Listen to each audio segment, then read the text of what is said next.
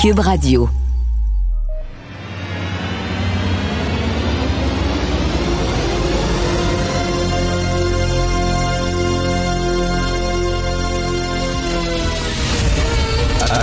Attention, cette émission est laissée à la discrétion de l'auditeur. Les propos et les opinions tenues lors des deux prochaines heures peuvent choquer. Peuvent choquer. Oreilles sensibles s'abstenir. Richard Martin. En remplacement de Richard Martineau, nul autre que Patrick Derry. Alors, bon matin tout le monde. Ici Patrick Derry en remplacement de Richard Martineau qui est en congé pour quelques jours. Beaucoup de choses dans l'actualité ce matin. Euh, la première qui saute aux yeux de tout le monde en ouvrant le journal, la télé, c'est la Russie. Euh, il y a des troupes russes qui ont traversé en Ukraine. La question maintenant qui se pose, jusqu'où ira Vladimir Poutine? Euh, personnellement, moi, j'ai l'impression de vivre un peu, pas dans un rêve, ou en tout cas un mauvais rêve. J'avais l'impression que des documents que, que, voir la guerre en Europe, c'était seulement dans des documentaires sur Netflix et maintenant, ben, on va peut-être la voir à la, télé, en direct. Euh, il y a des similitudes troublantes avec euh, la dernière fois qu'il y a eu une guerre en Europe. Ça fait quand même euh, plus de 80 ans maintenant. nos parents étaient pas nés, même dans certains cas, nos grands-parents n'étaient pas nés. On a encore un dictateur qui dit qu'il veut la paix, mais qui fait exactement le contraire, qui occupe des parties de territoire petit à petit. ça a commencé par la Crimée, ensuite des zones dans l'Est, et maintenant on va peut-être aller chercher l'Ukraine au complet devant des démocraties qui semblent impuissantes à l'arrêter. Euh, donc, jusqu'où ça va aller? Une différence, cependant, aujourd'hui, euh, les économies sont interreliées. Euh, il y a des sanctions euh, économiques très dures qui peuvent faire mal à la Russie. En fait, donc, la, la, décision que M. Poutine va avoir à prendre, c'est jusqu'à quel point il est prêt à se nuire à lui-même. Peut-être, ceci dit, que dans sa tête, ça n'a aucune importance non plus. M. Poutine a déjà dit que la disparition de l'URSS était la plus grande catastrophe géopolitique euh, du 20e siècle. Euh, moi, je suis sûr aux gens à qui je parle présentement, il ne doit pas avoir grand monde qui s'ennuie de l'URSS, mais M. Poutine, c'est un nostalgique de cette ère-là. Donc, c'est ce qui va dominer l'actualité. Est-ce qu'on va avoir une guerre en bonne et due forme? Est-ce que c'est un bluff? Est-ce que M. Poutine va s'arrêter à l'Ukraine? Est-ce qu'il va vouloir aller plus loin? Euh, ça va être à suivre. Pendant ce temps-là, à Ottawa, il se passe des choses aussi. En fait, il se passe de moins en moins de choses à Ottawa, mais il continue à se passer des choses dans le Parlement. on a eu hier soir un, vote pour adopter la loi sur euh, mettre l'état d'urgence en vigueur trois semaines après l'urgence. Euh, il y a quelque chose un petit peu euh, ironique, surréel ici. la loi qui avait été adoptée il y a 34 ans n'avait pas été utilisée pendant la crise d'Oka. Euh, le gouvernement fédéral de M. Trudeau, qui était le même, qui était là évidemment au début de la pandémie, n'avait pas jugé qu'une pandémie mondiale était, qui a fait mourir euh, éventuellement des dizaines de milliers de Canadiens, était quelque chose de suffisant pour mettre en place un état d'urgence. Et là, euh, une fois que le centre-ville d'Ottawa est vidé, une fois que les camions sont partis, une fois que les citoyens ont commencé à revivre un peu normalement, on déclenche l'état d'urgence. Et aussi, euh, fait assez signifiant, M. Trudeau a décidé de politiser cette décision. Évidemment, euh, les conservateurs et le Bloc québécois ont voté contre l'état d'urgence. M. Trudeau a réussi à, avoir l'appui du NPD cependant, et il a dit que l'appui aux mesures d'urgence était une confiance dans la responsabilité, la confiance et la compétence du gouvernement. Donc, il y a la confiance de la confiance. c'est le, le, vocabulaire habituel de M. Trudeau qui s'enfarge un petit peu assez souvent. Euh, ceci dit, il en, fait un appui à la compétence du gouvernement. Il en fait donc une question politique, un peu comme il avait fait avec la vaccination pendant la campagne électorale, c'est-à-dire au lieu d'en faire une mesure sanitaire, euh, il était question de la vaccination des employés de la fonction publique fédérale, il en a fait une mesure pour pousser les autres partis à se prononcer. Euh, D'autres choses du côté du Québec, la fin du masque en classe dès le 7 mars. Ça pourrait être annoncé officiellement aujourd'hui. Euh, donc, après plus d'un an et même plus de port de masque obligatoire en classe. Euh, est-ce qu'il y aura des élections au printemps? Euh, Antoine Robitaille en parle en chronique ce matin. il y a des indices qui laissent penser que le gouvernement se prépare peut-être un peu vite pour des élections qui doivent avoir lieu seulement en octobre prochain. Notamment, on a demandé euh, on essaie de voir si on doit réserver un ou deux autobus pour les journalistes et on fait ça en février alors que les élections auront lieu en octobre. C'est quand même étonnant. Euh, donc, on a aussi, euh, on revient du côté d'Ottawa, on a M. Charret, l'ancien premier ministre du Québec, l'ancien chef du Parti conservateur, qui se fait courtiser de façon soutenue pour entrer dans la course à la direction du Parti conservateur, euh, notamment contre Pierre Poilièvre, qui est présentement le candidat euh, qui est favori dans cette course, qui est encore très jeune. Évidemment, M. Poilièvre représente l'aile dure du Parti conservateur, tandis que M. Charret a déjà été ministre quand le parti avait le mot progressiste dans son nom.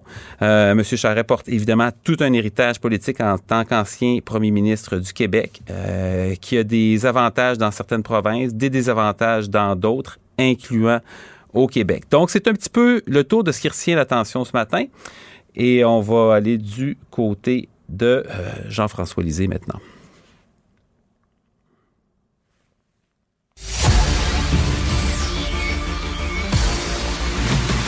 Jean-François Lisée. On va juste dire qu'on est d'accord. Thomas Mulcair. Je te donne 100% raison. La rencontre. C'est vraiment une gaffe majeure. Tu viens de changer de position. Ce qui est bon pour Pitou est bon pour Minou. La rencontre. Lisée. Mulcair. Oui, je pensais que ça allait être une rencontre seulement Lisée, mais il semble que Thomas soit avec nous. Bonjour Thomas, bonjour Jean-François. Salut Patrick. Bonjour Patrick. Donc, euh, à qui profitera à long terme le vote sur les mesures d'urgence qui a été pris hier à la Chambre des communes? Euh, Jean-François. Ben, je pense que le gagnant là-dedans, c'est le Parti libéral. Pas parce que la loi est nécessaire, elle n'est pas nécessaire, mais en termes de vente politique, euh, M. Trudeau, qui avait été complètement absent et incompétent pendant les deux premières semaines du siège d'Ottawa, peut faire semblant que c'est grâce à la loi sur les mesures d'urgence que le calme est revenu. Et euh, donc, il voulait faire voter cette loi. Il aurait pu déclarer, d'ailleurs, hier, écoutez, la job est faite, on a utilisé la loi pendant sept jours pour pour faire un certain nombre de, poser un certain nombre de gestes qui ne sont pas rendus caducs, ça on a vérifié hier, qui n'auraient pas été rendus caducs par la non-adoption de la loi et passer à autre chose. Mais là, on n'est plus dans le fond de l'affaire, on est en politique. Et en politique, M. Trudeau veut se présenter, ou que le Parti libéral se présente à la prochaine élection, comme ceux qui ont réussi à mater le siège qui avait été alimenté par l'adversaire conservateur. Alors pour lui, ça va être facile à vendre aux prochaines élections, ce vote-là. Surtout si, dans une semaine à peu près, il décide de lever la loi parce qu'il n'y en a pas vraiment besoin autrement que pour du message politique. Thomas, es-tu d'accord avec, ça, toi? C'est que euh, ça va être profitable à, M. Trudeau, cette espèce de, séance euh, d'illusionnisme, pour reprendre l'expression de Jean-François, qui fait, qui fait semblant que la loi a réglé le problème, l'adoption de la loi des mesures d'urgence a réglé le problème? Moi, je pense que le grand gagnant politique, c'est M. Trudeau. Je pense que le chef du Bloc québécois s'est très bien débrouillé quand même pour envoyer ses lignes. Il, a choisi de faire ça. Parfois, le lieu affecte. C'était une journée presque début printemps hier. Il fait ça dehors, très clean. Et il a tendance à être un peu prolixe dans ses réponses. C'était beaucoup plus coupé. C'était bien. Euh, Singh va avoir un peu de difficulté avec une partie de sa base parce que. Il y a la mal pris un peu, hein? Ben, il y a une historique au NPD. le seul parti politique à s'être opposé à la loi sur les mesures de guerre, c'était Tommy Douglas de NPD. Donc, ça fait partie de leur historique. Il y a quelques vieux de la vieille qui rechignaient en fin de semaine. Singh était bon hier, mais on sentait le bip, bip, bip. C'était pas juste les camions sur la colline. C'était lui. Il a dit, ben, on fait ça de reculons, puis on pourrait retirer à tout moment notre appui, ce qui veut strictement rien dire légalement, euh, parce qu'il n'y aura pas un autre vote. Donc, on sentait un certain malaise chez lui. Les conservateurs sont vraiment les, les perdants, parce qu'ils sont accoquinés pour des motifs politiques avec des gens qui étaient complètement détachés de la réalité. Il faut retourner à l'essentiel. Ce qui a commencé comme une protestation plutôt bon enfant, on n'aime pas votre règle sur les vaccins à la frontière, même si les Américains ont la même règle, puis même si Ottawa l'enlevait, ça n'aurait rien changé. La réalité n'a plus sa place dans ces débats-là. C'est devenu une demande que le gouvernement démissionne. Alors là, on, a complètement changé de registre et c'est pour ça que Trudeau sort gagnant parce que c'est fini. Il n'y a pas eu d'esclandre, il n'y a pas eu des têtes cassées. Il y a eu un truc qui a duré trois jours, trop long au goût de certains, mais ça a montré une belle planification, une exécution très professionnelle par des différents corps de police. Mais, c'est ça, on, fouette la base présentement du côté des conservateurs. Moi, j'essaie de comprendre, de mettre à leur place, puis j'ai l'impression que euh, on se soucie pas vraiment euh, de ce qui se passe à l'intérieur de la Chambre, à part pour les gens qui pourraient voter conservateur. Je sais pas, Jean-François, as-tu la même impression? Ben, je pense que le, vote va mal vieillir pour les conservateurs et pour le NPD. Le NPD, effectivement, historiquement, euh, lorsque l'Association canadienne des droits, des droits de l'homme dit quelque chose, le NPD est aligné, même lorsque ça fait mal. Tommy Douglas, c'était remarquable, son refus de la loi des mesures de guerre en octobre 70. Ça n'a pas donné un vote au NPD dans le reste du Canada, mais c'était une position de principe. Cette semaine, ben, M. Singh, peut-être que dans la semaine, il fait plaisir à un certain nombre de gens, mais à la prochaine élection, et si dans l'intervalle, il y a, disons, des environnementalistes ou des Premières Nations qui bloquent des chemins de fer, tout le monde va dire à Singh, ben écoute, ben ce qui est bon pour les camionneurs est bon pour les Premières Nations, c'est très bien pensé. C'est ça que moi je me demande. Et est-ce que M. Singh, qui des fois a montré quelques, disons, quelques signes de faiblesse sur le plan du contenu, je me rappelle entre autres d'un point de presse où on lui a demandé c'était quoi la position du NPD sur, euh, sur, euh, sur les armes et s'est retourné vers euh, un collègue pour savoir c'était c'était quoi.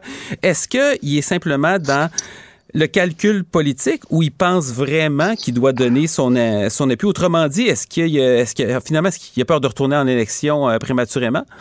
Ben, tout le monde est en mode politique, on va se le dire, là, parce que Yves-François Blanchette, même s'il a élevé un peu le discours, il est en mode politique aussi, il parle à sa base.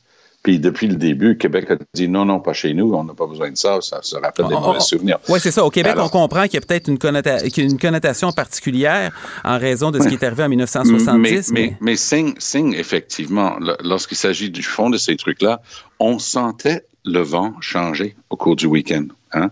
Euh, il y a eu des, des, anciens du parti qui ont, fait des remontrances. Ça, c'est entendu. Puis, il faut pas oublier que la droite et la gauche se rejoignent comme une feuille Mobius à un moment donné. Parce que lorsqu'il s'agit du populisme, parlez avec quelqu'un comme Charlie Angus, le député en Ontario, Timmins James Bay. Lui, il y a beaucoup, beaucoup, beaucoup de mineurs, de gars de la forêt, euh, de camionneur dans son coin. Puis en fin de semaine, il a commencé à prendre le micro pour dire, je commence à être mal à l'aise avec tout ça. Donc, lui a une base politique qui est autre que la base urbaine. Euh, torontoise ou euh, Colombie-Britannique euh, du, NPD. Donc, c'est un peu comme dans certaines parties des États-Unis, par exemple, où les électeurs démocrates col bleu rejoignent par l'autre ben côté un peu le, le ben par exemple, et ont Exactement la même chose. Hmm. Revenons aux, conservateurs qui était ta question, Patrick. En ce moment, il y a une course à la direction du Parti conservateur. Pierre Poliev, puis euh, Candice Bergen et compagnie pensent que cette course-là va se, va se gagner sur l'aile trumpiste, qui est de plus en plus importante. Appelons-la comme ça maintenant, parce que c'est l'aile trumpiste. Euh, et donc, ils sont complètement euh, ils larguent les modérés, les électeurs modérés en disant bon, on va gagner la course là ça va mal vieillir parce qu'à la fin, il n'y a pas assez de Trumpistes au Canada pour élire le Parti conservateur. Mais, moi, c'est ça la question que je me demande. Est-ce que les, conservateurs ont renoncé à prendre le pouvoir? Est-ce qu'on est, je, sais que je vais dire quelque chose qui est un peu farfelu, mais est-ce qu'on est rendu avec un groupe de députés radicalisés qui aiment ça être en chambre, qui sait, on sait dans l'Ouest, des fois, les, députés sont élus à 65, 70, plus de 80 des voix, donc sont complètement indélogeables. Est-ce qu'ils se contentent de faire du bruit en disant on gagnera jamais les élections, on est aussi bien d'avoir le, groupe le plus pur possible, de toute façon, les libéraux sont pas battables? Est-ce que, que les conservateurs sont rendus là? Oui, mais le danger pour eux autres, justement, c'est que ça devient une sorte de prophétie qui s'auto-réalise. Parce que effectivement, au fur et à mesure qu'ils se radicalisent, ils rejettent la vision de O'Toole qui dit Hey, si on veut gagner une élection, il faut qu'on s'approche du centre, là, pas, pas, se radicaliser davantage. L'arrivée de Charret va être intéressante parce que ça va mettre un test sur la table. Je crois que euh, Jean Charest n'a aucune chance de devenir chef de ce Parti conservateur dont on est en train de parler. Mais il va bien performer, il va mettre la question sur la table. S'il gagne, il y a toute une frange qui risque de dire nous, on retourne, on redevient le Parti réformiste. S'il perd, et c'est ce que j'entends de plus en plus avec les gens avec qui je, suis en contact, s'il perd, lui, il risque de dire vous ne formerez jamais un gouvernement. C'est le temps d'avoir un autre parti conservateur, comme on avait les progressistes conservateurs avant avec Mulroney. Alors, tenez-vous bien sur vos écrans euh, de télé, parce que ça passe ou ça casse. Et ça se peut pas que cette bête à deux têtes continue de fonctionner comme il fait là, parce que en ce moment, c'est la frange qui gagne, parce que ce sont eux qui ont gagné leur siège, les plus purs conservateurs, mais ils n'ont aucune manière de parler avec le Canadien moyen. Jean-François, est-ce que Jean Charest va dire je suis prêt? Oui. ça, rappelle des souvenirs qui ne sont pas nécessairement des bons souvenirs, hein? Désolé, Thomas. je sais que tu as servi avec M. Charest. Ça dépend pour qui. M. Charest en garde un excellent souvenir. Oui. Euh, ce matin, donc, il y a sept euh, députés, organisateurs, sénateurs qui signent une lettre dans, dans la presse. Évidemment, écrite par euh, l'équipe qui est autour de, de M. Charret. Les amis de Charret ont écrit la lettre, ils l'ont bien écrite. Ben oui. Et ça s'intitule Jean Charret, le Canada a besoin de vous. C'est pas d'une grande subtilité. Et, oui, mais on n'est pas dans la subtilité. Là. là il fallait qu'il démontre qu'il y avait des appuis. Euh, les signataires sont du Québec, de, de l'Ontario, du Nouveau-Brunswick, de Nouvelle-Écosse et de Terre-Neuve. Alors, pour l'instant, il n'y a personne à l'ouest. Il y a des sources parmi les amis de Charret qui se disent attendez de voir, on a des bons appuis dans l'Ouest, donc il va les sortir dans une séquence, dans une deuxième fois ou une troisième fois. Euh, et là, c'est clair que la décision est prise. Là. Il y va, sauf s'il y avait un écueil considérable. Et il veut justement montrer, pas je suis prêt, nous sommes prêts. Il veut montrer qu'il y a une équipe, qu'il y a des assises partout au Canada.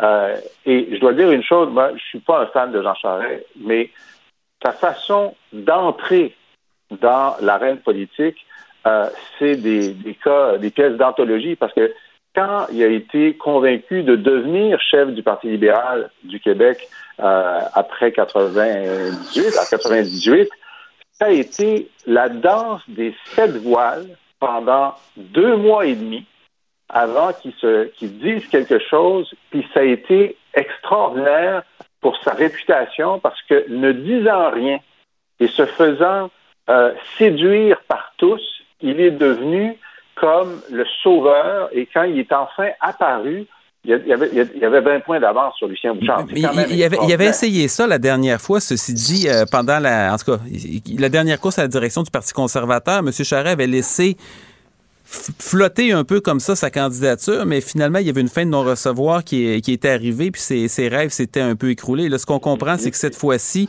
euh, même M. Harper, qui était définitivement pas un fan de, de M. Charret, va lui, euh, va lui laisser la place. Oui. N'interviendra pas pour, pour le bloquer. Ça ne veut pas dire que ça va être facile. Hein. Tom a raison, ça va être difficile ça se peut qu'il ne gagne pas. Puis moi, j'ai un peu écrit ce scénario-là dans le devoir il y a quelques semaines. À la fin, euh, euh, Charest ne peut pas unifier, même s'il gagne le Parti conservateur, il va y avoir des départs. Exact. Poliev pourrait essayer de l'unifier, mais échouer à, à, être premier ministre. Et donc, on s'en va vers une, vers une séquence où il y aura un parti progressiste conservateur qui va sortir de cette course-là. Peut-être que M. Charest en fera le chef. Mais c'est ça. Ce qui pourrait arriver finalement, c'est a deux scénarios. C'est soit que M. Charret réussit à réinvestir le, Parti conservateur en amenant le, le mot progressiste et le trait d'union qui vient avec. Et si jamais ça échoue, euh, à ce moment-là, il va dire, ben écoutez, euh, si ça marche pas, ben moi je vais y aller, je vais, je vais repartir la, la, la machine moi-même. Et là, on va voir un autre parti peut-être avec M. Charret qui va se dire, tant qu'à pas être rentré euh, avec les conservateurs, je vais essayer de passer d'une façon ou d'une autre. Et là, ça pourrait casser un petit peu toute la machine. Est-ce que c'est ça à quoi on doit s'attendre, Thomas? C'est ce que j'entends vraiment à travers les branches c'est ce que les gens croient. Charret y va. Si ça passe, il en perd des bouts avec la frange réformiste, c'est une chose. Mais si jamais il perd, parce que les réformistes auraient eu gain de cause, il va regarder et dire, vous n'avez aucune chance de faire l'alternance du pouvoir au Canada parce que vous ne pourrez jamais battre les libéraux. On va être pogné avec eux autres ad vitam aeternam. J'ai une autre vision, je vais l'amener. Et l'ironie, évidemment, c'est que Trudeau a moins d'appui chez les libéraux du Québec que Charest. ça va être intéressant parce que c'est ça, de savoir que si un autre parti s'insère entre le Parti conservateur et entre le Parti libéral, euh, évidemment, on ne sait pas quel, quel, nom ça va, ça va avoir, mais la question, ça va être de savoir est-ce qu'il va aller en prendre plus du côté des conservateurs ou est-ce qu'il va aller en prendre plus du côté des libéraux? Est-ce que ça va devenir un allié objectif à ce qui va rester du Parti conservateur ou est-ce que ça va, euh, ça va aider euh, plus les libéraux? C'est pas, pas nécessairement évident, ça non plus, hein, Jean-François? Ça, ça dépend essentiellement de la volonté de changement au moment de la prochaine élection.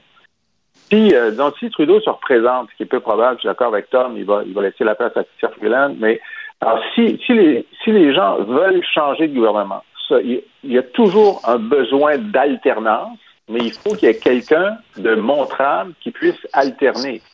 Alors, si Pierre Poilievre ne peut pas alterner pour beaucoup d'électeurs euh, du Québec, de l'Ontario et qui sont britanniques, ben, Jean Charest, même s'il part avec, disons, le tiers du caucus du Parti conservateur actuel, mais a des candidats partout qui faisaient partie de sa campagne, de la campagne de Tasha Keredin, de, la, campagne de Jim Brown, de la campagne de, euh, de, de Peter McKay, s'il se présente. Donc, tous ces autres modérés qui auront perdu la course ou qui seront poisés derrière Jean Charest, ça fait une organisation nationale qui peut se présenter comme un gouvernement de rechange. Puis là, si les gens veulent du changement, comme ils ont voulu que la CAQ euh, prenne le pouvoir contre les libéraux, ben, il sera positionné pour le faire.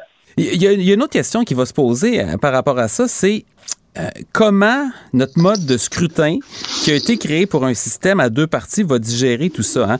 Parce que les, les, conservateurs et les libéraux se promènent autour d'à peu près un tiers de l'électorat. En tout cas, si on suit euh, les dernières élections. Le NPD, je pense que c'était 15-16% je dis ça de mémoire.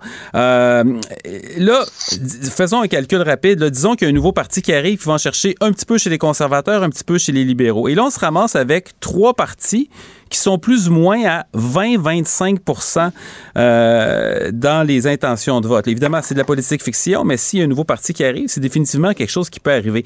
On se rappelle en 93, les conservateurs avec, euh, je pense, 16% des voix à l'échelle nationale, il avait été réduit à une députation de deux élus, dont M. Charret, justement.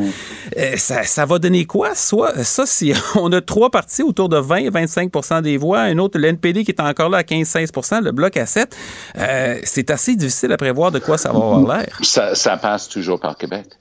C'est-à-dire que ce soit la vague orange en 2011 pour Jack Layton et le NPD, que ce soit Mulroney au début des années 80, lorsqu'il est allé chercher tous les sièges à deux reprises, les libéraux sous Trudeau, père, gagner tous les sièges au Québec, sauf Joliette et une autre place à chaque élection. Donc, c'est quand même le Québec qui va décider ça. Et le Québec qui se parle. Le Québec a inventé les médias sociaux bien avant que ça existe en forme numérique. Les gens se parlent. Euh, on veut gagner nos élections. C'est qui? C'est qui? Et si Charret réussit le coup à la Mulroney ou à la Jack Layton d'aller chercher une soixantaine de sièges au Québec parce que les gens n'en peuvent plus, Trudeau, ils en ont leur top, bye bye. les, les, discours à la présidente Bartlett, là, ça suffit, je ne veux plus les entendre, bye. Eh bien, ça risque d'être justement le tour. Euh, euh Bartlett original était meilleur un petit peu, par exemple, mais. Mettons. mais moi, moi, comme je vois pas, je vois pas de vague charret, euh, je pense que la, la, la prévention d'énormément de gens, tous les nationalistes face à Charest sont, c'est, euh, je, je, ne suis, je, mais, comme, comme dirait Pauline Marois, je n'en dis, je n'en disconte. Oui, vas-y, vas-y. L'Ontario a, a, donné le pouvoir à Jean Chrétien au moment où le Québec le boudait, puis a donné le pouvoir à Stephen Harper au moment où, où le Québec le boudait. Donc, moi, je pense que les gains possibles, la vague possible, c'est plus, plus en Ontario avec un appoint pour le Québec. Ça se peut. Avec un, Ontario divisé potentiellement en trois parties. J'achète ton truc d'appoint parce que c'est difficile de voir un 60 sièges. Tu as raison. Mais en ce moment, Trudeau en a quoi, 35, quelque chose dans ces eaux-là. Et je pense que c'est tout à fait plausible qu'avec les mêmes endroits quasiment que les libéraux, s'il y a un déplacement du vote, ça risque d'être vers Charest parce que, oui, tu as raison, il y a des coins euh, au Québec où il y a zéro chance avec les souvenirs que les gens en ont des gouvernements Charest et des comportements et les rapports et ainsi de suite. Non, ça ah oui, La manière dont il a traité son ministre de l'Environnement, là, moi, je ne le digère pas. Là, Comment il s'appelait, le gars, là, Thomas quelque chose, là, il s'est viré parce qu'il ne voulait pas privatiser un peu. Là. Ah, Écoutez, en tout cas, moi, J'essaie de retirer mon nez de la fenêtre pour essayer de regarder ça le, plus loin possible. Mais tu as raison aussi. Ça fait partie de l'histoire, Jean-François. Ça, va être, ça va être intéressant à suivre. Une chose certaine, euh, j'ai, euh, si jamais, le, en tout cas, le scénario de politique fiction et le nouveau parti se concrétise, j'ai bien hâte de voir euh, comment les sondeurs et les modélisateurs vont travailler avec ça, parce que ça risque d'être un casse-tête euh, assez, assez intéressant. En tout cas, ça donnerait des résultats assez imprévisibles. Messieurs, euh, toujours un plaisir. Et on se retrouve demain. Si on veut qu'il reste toujours bon, il faut qu'il se repose. En remplacement de Richard Martineau, vous écoutez Patrick Derry. Alors, surprise, vous pensiez que les élections au Québec allaient avoir lieu le 3 octobre prochain? Peut-être pas. Euh, une chronique d'Antoine Robitaille ce matin dans le journal de Montréal euh, qui est intitulée de façon très apte Nos élections à date molle. Et euh, pourquoi Antoine parle-t-il de ça? Ça fait quelques mois que l'opposition officielle, formée par le, Parti libéral, qui euh, suppute que des élections pourraient être déclenchées de façon anticipée, c'est-à-dire dès le printemps, euh, contrairement à ce que la, la loi sur les élections à date fixe au Québec prévoit, qui devrait être le 3 octobre.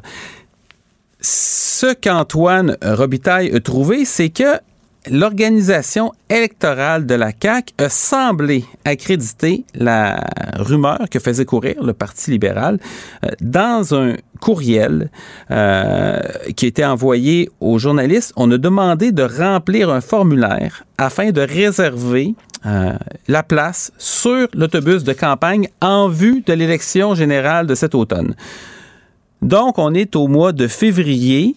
Et euh, il semble que la location d'autobus au Québec soit tellement un problème et que la demande soit tellement forte que le, parti au pouvoir ne veut pas prendre aucune chance et s'assurer d'avoir de la place pour tout le monde. Donc, qu'est-ce qu'est-ce qui se passe en réalité?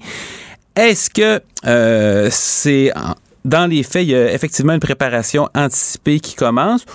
Ou est-ce qu'on a voulu faire peur un petit peu aux partis d'opposition et s'amuser en même temps? Euh, on ne le sait pas. Ceci dit, il y a ça note quand même un problème qui est plus profond, c'est-à-dire que euh, au Québec, depuis plusieurs années, il y a une loi qui fait en sorte que les élections ont lieu à une date fixe qui est le premier lundi d'octobre aux quatre ans. Euh, ceci dit, c'est euh, comme Antoine le dit, c'est des élections à date molle, c'est-à-dire que le premier ministre, en fait, garde toujours la prérogative de demander au lieutenant-gouverneur de dissoudre la législature et de déclencher des élections. Et dans notre système euh, britannique, qui fonctionne par des conventions, le lieutenant-gouverneur peut pas vraiment dire non. Qu'est-ce que ça fait concrètement? Ça veut dire que la date des élections devient encore un outil politique comme elle l'est depuis euh, la nuit des temps, depuis euh, la Confédération et même avant. Donc, c'est une prérogative politique qui peut être utilisée à l'avantage du gouvernement qui sent que si les circonstances sont favorables, on va déclencher des élections. Si les circonstances ne le sont pas, on va attendre un peu. Ici, ceci dit, il y a une date limite qui est le 3 octobre qui fait que si on doit agir, c'est avant. Mais on peut euh, décider donc de passer au traçat. Et euh, pourquoi c'est important? Parce que il y a des règles démocratiques qui sont prévues par lesquelles tous les partis politiques euh, jouent selon les règles, ou en fait doivent jouer selon les règles. Euh, évidemment, notre mode de scrutin est là-dedans, euh, la façon dont les élections sont tenues, les élections sont reconnues. mais quand on a, on a présentement au Québec le problème suivant, c'est que une des équipes décide des règles pendant la partie. Donc, ils sont à la fois les joueurs et les arbitres et ils peuvent se donner euh, un avantage. Et on l'a vu d'ailleurs pour euh, la réforme du mode de scrutin qui a été avortée, qui a été une promesse de plusieurs gouvernements, de plusieurs oppositions successives, évidemment, euh, et qui a été une promesse qui a été finalement abandonnée par le gouvernement Legault. Donc, c'est un peu comme si les différents partis politiques ils n'ont pas encore accepté que les règles doivent être justes et que ce qui est d'abord essentiel, c'est qu'on permette l'expression de la volonté des électeurs.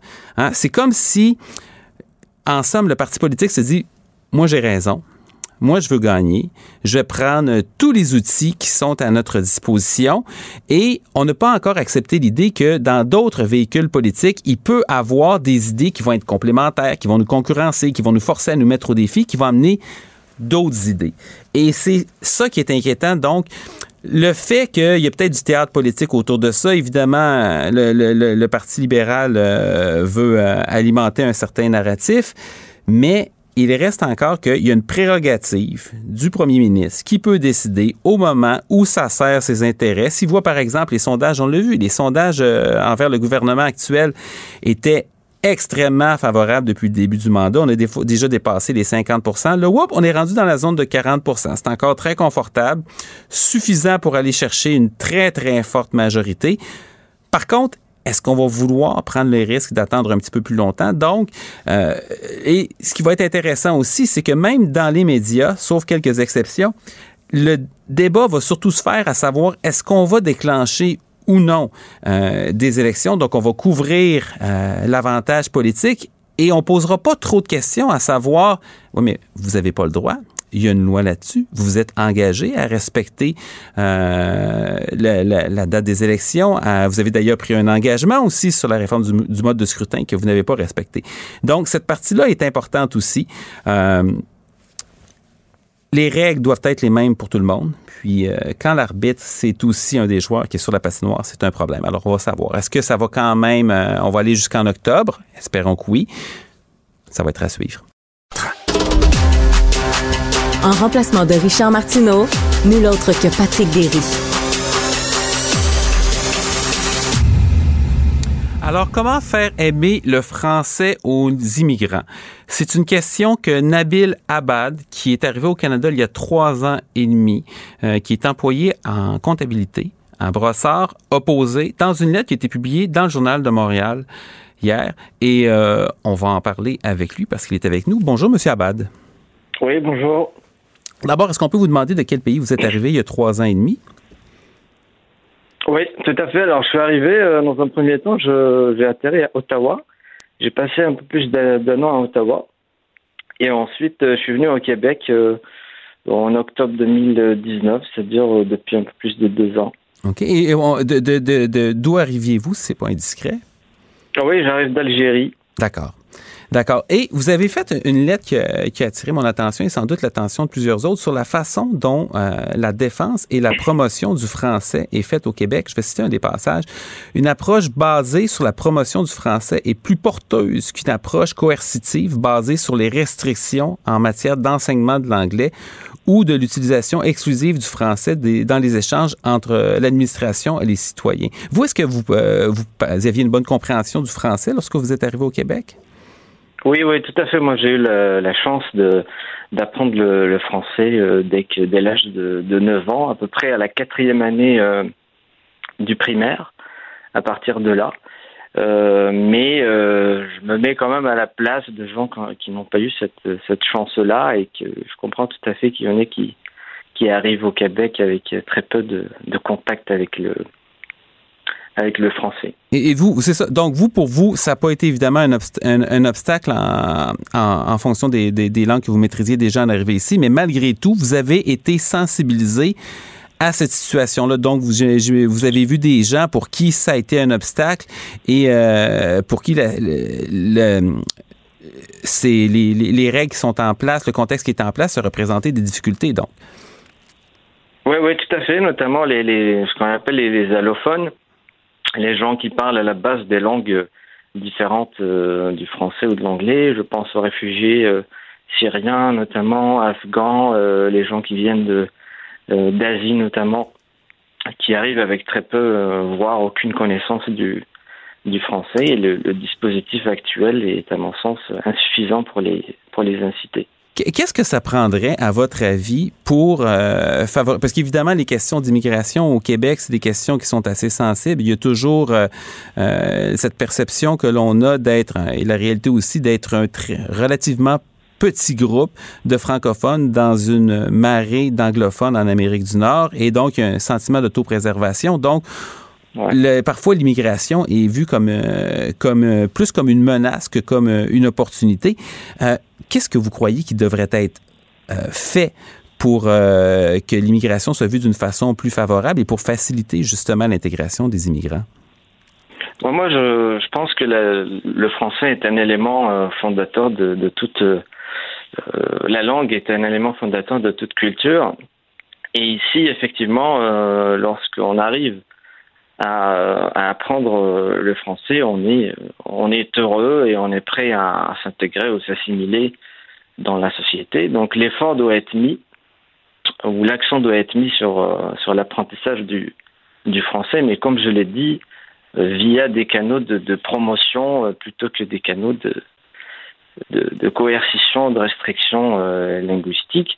Et ce que j'avais relevé donc en lisant un petit peu dans Facebook et euh, euh, aussi en regardant la télé, c'est que actuellement les, gens sont sensibilisés dans, en, français par exemple sur Facebook, alors que je me mets à la place d'un Syrien, un réfugié syrien par exemple, lui il sait pas lire euh, encore le français, donc il va pas comprendre ce qu'il y a dans la publicité, euh, par le ministère.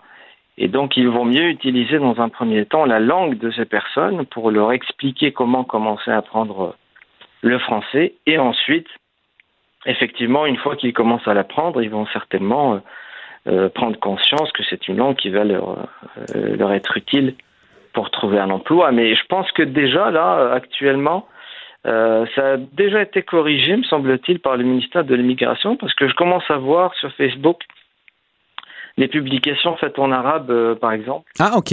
où là, on incite en arabe les gens à apprendre le, euh, aller prendre le français, mais je trouve ça, euh, je trouve ça excellent. Ça, ça c'est intéressant parce qu'il y avait d'autres. Euh, le, le, ministère de l'immigration avait manifesté sa volonté de cesser euh, de communiquer dans une autre langue que le français avec les immigrants six mois après leur arrivée. Mais vous, ce que vous êtes en train de dire, c'est dans le fond, c'est le français doit être présenté comme une opportunité pour les gens qui arrivent euh, au Québec, donc un, avantage.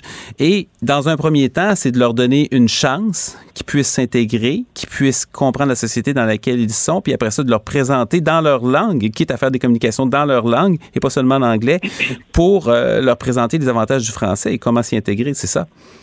Tout à fait, tout à fait. Euh, les, organismes communautaires, eux, peuvent jouer un rôle très important. Euh, s'il y a quelqu'un qui parle l'arabe dans ces organismes, il va expliquer tranquillement à la personne que le français c'est important pour trouver un emploi. Et effectivement, l'emploi, c'est pour gagner sa vie, il faut bien trouver euh, il faut bien trouver un emploi. Et puis, on a un contexte de pénurie de main d'œuvre et c'est une opportunité pour pour le Québec de pouvoir euh, jouer sur cette euh, sur cette immigration pour la, la convertir en une immigration francophone et donc capable de, de travailler euh, ici au, au, Québec. Donc et puis quand, il y a une réalité aussi de l'immigration. Lorsqu'un immigrant arrive, il faut aussi les, les comprendre. Lorsqu'ils arrivent, ils ont avec eux peut-être quelques économies de toute une vie, mais ces économies-là s'évaporent au bout de trois mois, deux mois, trois mois. Hmm. parce que les monnaies sont faibles dans leur pays d'origine, etc. Et donc, euh, je me mets à la place d'un migrant euh, asiatique, il va dire euh, bon, moi, je, j'ai pas le temps d'apprendre le français. La priorité pour moi est de trouver un emploi. Et puis il va, il va plonger dans sa, sa vie professionnelle au Québec. Peut-être qu'il va trouver un travail dans un restaurant dans un milieu anglophone. Il va se satisfaire à ça. Et puis au bout de cinq ans, dix ans, il a toujours pas appris le français. Et là, la, la, deuxième proposition que, que j'amène ici est de euh, d'éliminer la barrière des cinq ans, parce qu'il me semble que au-delà de cinq ans de présence au Québec, euh, la personne n'aura pas euh, droit au cours gratuit de français. Il faut donc les accompagner un, un, peu plus longtemps. Je vais, je vais vous poser une, une dernière question en, en terminant. Trouvez-vous que le premier ministre Legault, présentement, il en fait suffisamment pour aller à la rencontre des communautés non francophones? pas à ma connaissance, parce que bah, moi je suis un peu la télé et puis j'ai des échos à droite à gauche. Mais comme je l'ai suggéré dans, ma lettre, je pense que ce serait un geste de très bonne volonté, euh, une main tendue que, le gouvernement euh, du Québec aille personnellement à travers ses représentants euh, rencontrer ces communautés à l'ouest de Montréal, à Sherbrooke, aller dans les maisons de, de, de, ces, de ces personnes immigrantes, et discuter avec elles et, comme on dit, de la discussion jaillit la lumière. Donc la personne va peut-être aimer ou apprécier le, le, contact avec euh, le gouvernement Il va se dire bah, c'est excellent, je vais apprendre le français, je vais profiter des dispositifs. Et même chose de la part du gouvernement, il va comprendre un peu plus la réalité de l'immigration et pourquoi les, les, les immigrants tardent un petit peu à apprendre euh, le français. Donc, il y a peut-être une discussion à avoir qui va être profitable des, deux côtés. En tout cas, on espère que l'invitation que vous avez lancée à M. Legault va être entendue à, haut lieu. Euh, Nabil Abad, merci énormément d'avoir été avec nous. Merci pour euh, votre lettre et bonne continuation. Merci à vous. Bonne journée. Bonne journée. La nouvelle façon de comprendre l'actualité. Cube Radio. Le, le commentaire de Félix Séguin, un journaliste d'enquête pas comme les autres. Alors, on sait qu'il y a des gens qui ont vu leur compte être gelé, qui est des gens qui avaient été impliqués dans le convoi de la liberté. Une rumeur courait que des donateurs avaient vu leur compte à eux gelé aussi. Euh, est-ce que c'est le cas? On en parle avec euh, Félix Séguin. Bonjour Félix. Bonjour. Il semble que ça ne soit pas le cas du tout, euh, Patrick. En tout cas, selon la GRC, elle affirme, cette police fédérale, que les donateurs du convoi de la liberté n'ont pas vu leur compte gelé, contrairement à, ce que des élus conservateurs ont laissé entendre. Alors, c'est une précision que voulait apporter euh, cette, euh, cette police ah, fédérale. Ça, venait du Parti conservateur. Ça venait du Parti conservateur. Tiens donc. Alors, euh, on, on, a tout à fait nié ça. Par contre, attention, là, les comptes des donateurs, selon la GRC, n'ont pas été bloqués. Mais ce n'est pas la même chose pour le compte des influenceurs donc, eux ont mobilisé les manifestants, Patrick. Donc, c'est ceux qu'on a vus, ceux qu'on a vus sur Facebook, par exemple, qui, euh, qui ont été très actifs, qui ont été très, visibles, c'est leurs comptes à eux qui ont été ciblés. Ben oui, puis ceux qui ont pris part au siège d'une certaine façon, parce que, euh, à titre d'exemple, là, euh, il y a des gens qui étaient donc stationnés, soit avec leur auto, parce qu'on a vu beaucoup d'autos, beaucoup, bien sûr, de, de semi-remorques, etc., ceux qui étaient stationnés au centre-ville il y en a, il y en a qui, n'ont même pas eu à prendre la parole publiquement pour que leur compte soit gelé, parce que bon, on les a associés au mouvement parce que leur voiture était stationnée au centre-ville, on les a pu prendre euh, fait et cause pour ce mouvement-là, être à la manifestation et etc. Et eux ont vu leur compte gelé. Je te dirais même que, euh, mon cher Patrick, de très bonnes sources, euh, je suis capable de t'affirmer. Malheureusement, je ne peux pas te dire quelle institution financière parce que ça identifierait la personne. C'est correct. On veut pas ça. Qui, m'a, oui, qui m'a donné l'information que j'ai confirmée par la suite. Juste à une institution financière canadienne, une cinquantaine de comptes qui ont été euh, bloqués. Ah ouais. parce que si chaque institution financière en bloque une cinquantaine, euh, ma foi, là, ce sera plusieurs centaines au final de comptes qui pourraient être gelés, comme on dit. Euh, et là, tu parlais, là, donc c'est une information qui venait des conservateurs, ça vient précisément du conservateur de Colombie-Britannique, Mark Stall. Euh, lui, ce qu'il disait, c'est qu'il y a une mère monoparentale de Chilliwack, euh, dont il ne nommait pas le nom complet, mais on la prénommait à Brian. Elle avait vu son compte en banque en gelé, après avoir fait un don de 50 dollars euh, au convoi de la liberté sans participer à la manifestation d'Ottawa. Donc, pour le bilan financier, présentement, c'est 206 produits financiers gelés en hmm. date de dimanche. Moi, sérieusement, je crois que c'est un peu plus que ça. Est-ce que est-ce qu'on sait combien de temps combien de temps ça dure? Parce qu'évidemment, ça peut pas être de, de, façon indéfinie. Là, il y, a une nouvelle qui est tombée ce matin là, de, de Radio Canada que la GRC s'apprêterait à dégeler les comptes bancaires euh, de, de certains manifestants. Ça, ça, peut durer combien combien de temps? Puis c'est quoi ben, l'objectif de la mesure?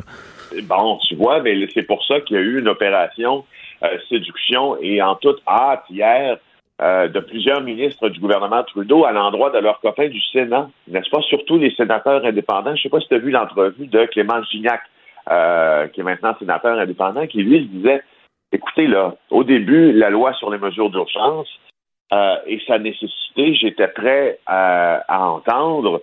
Oui, j'étais même prêt à voter en faveur, peut-être, mais là, maintenant, il nous manque beaucoup de réponses, dont, celle à la question que tu poses, Patrick.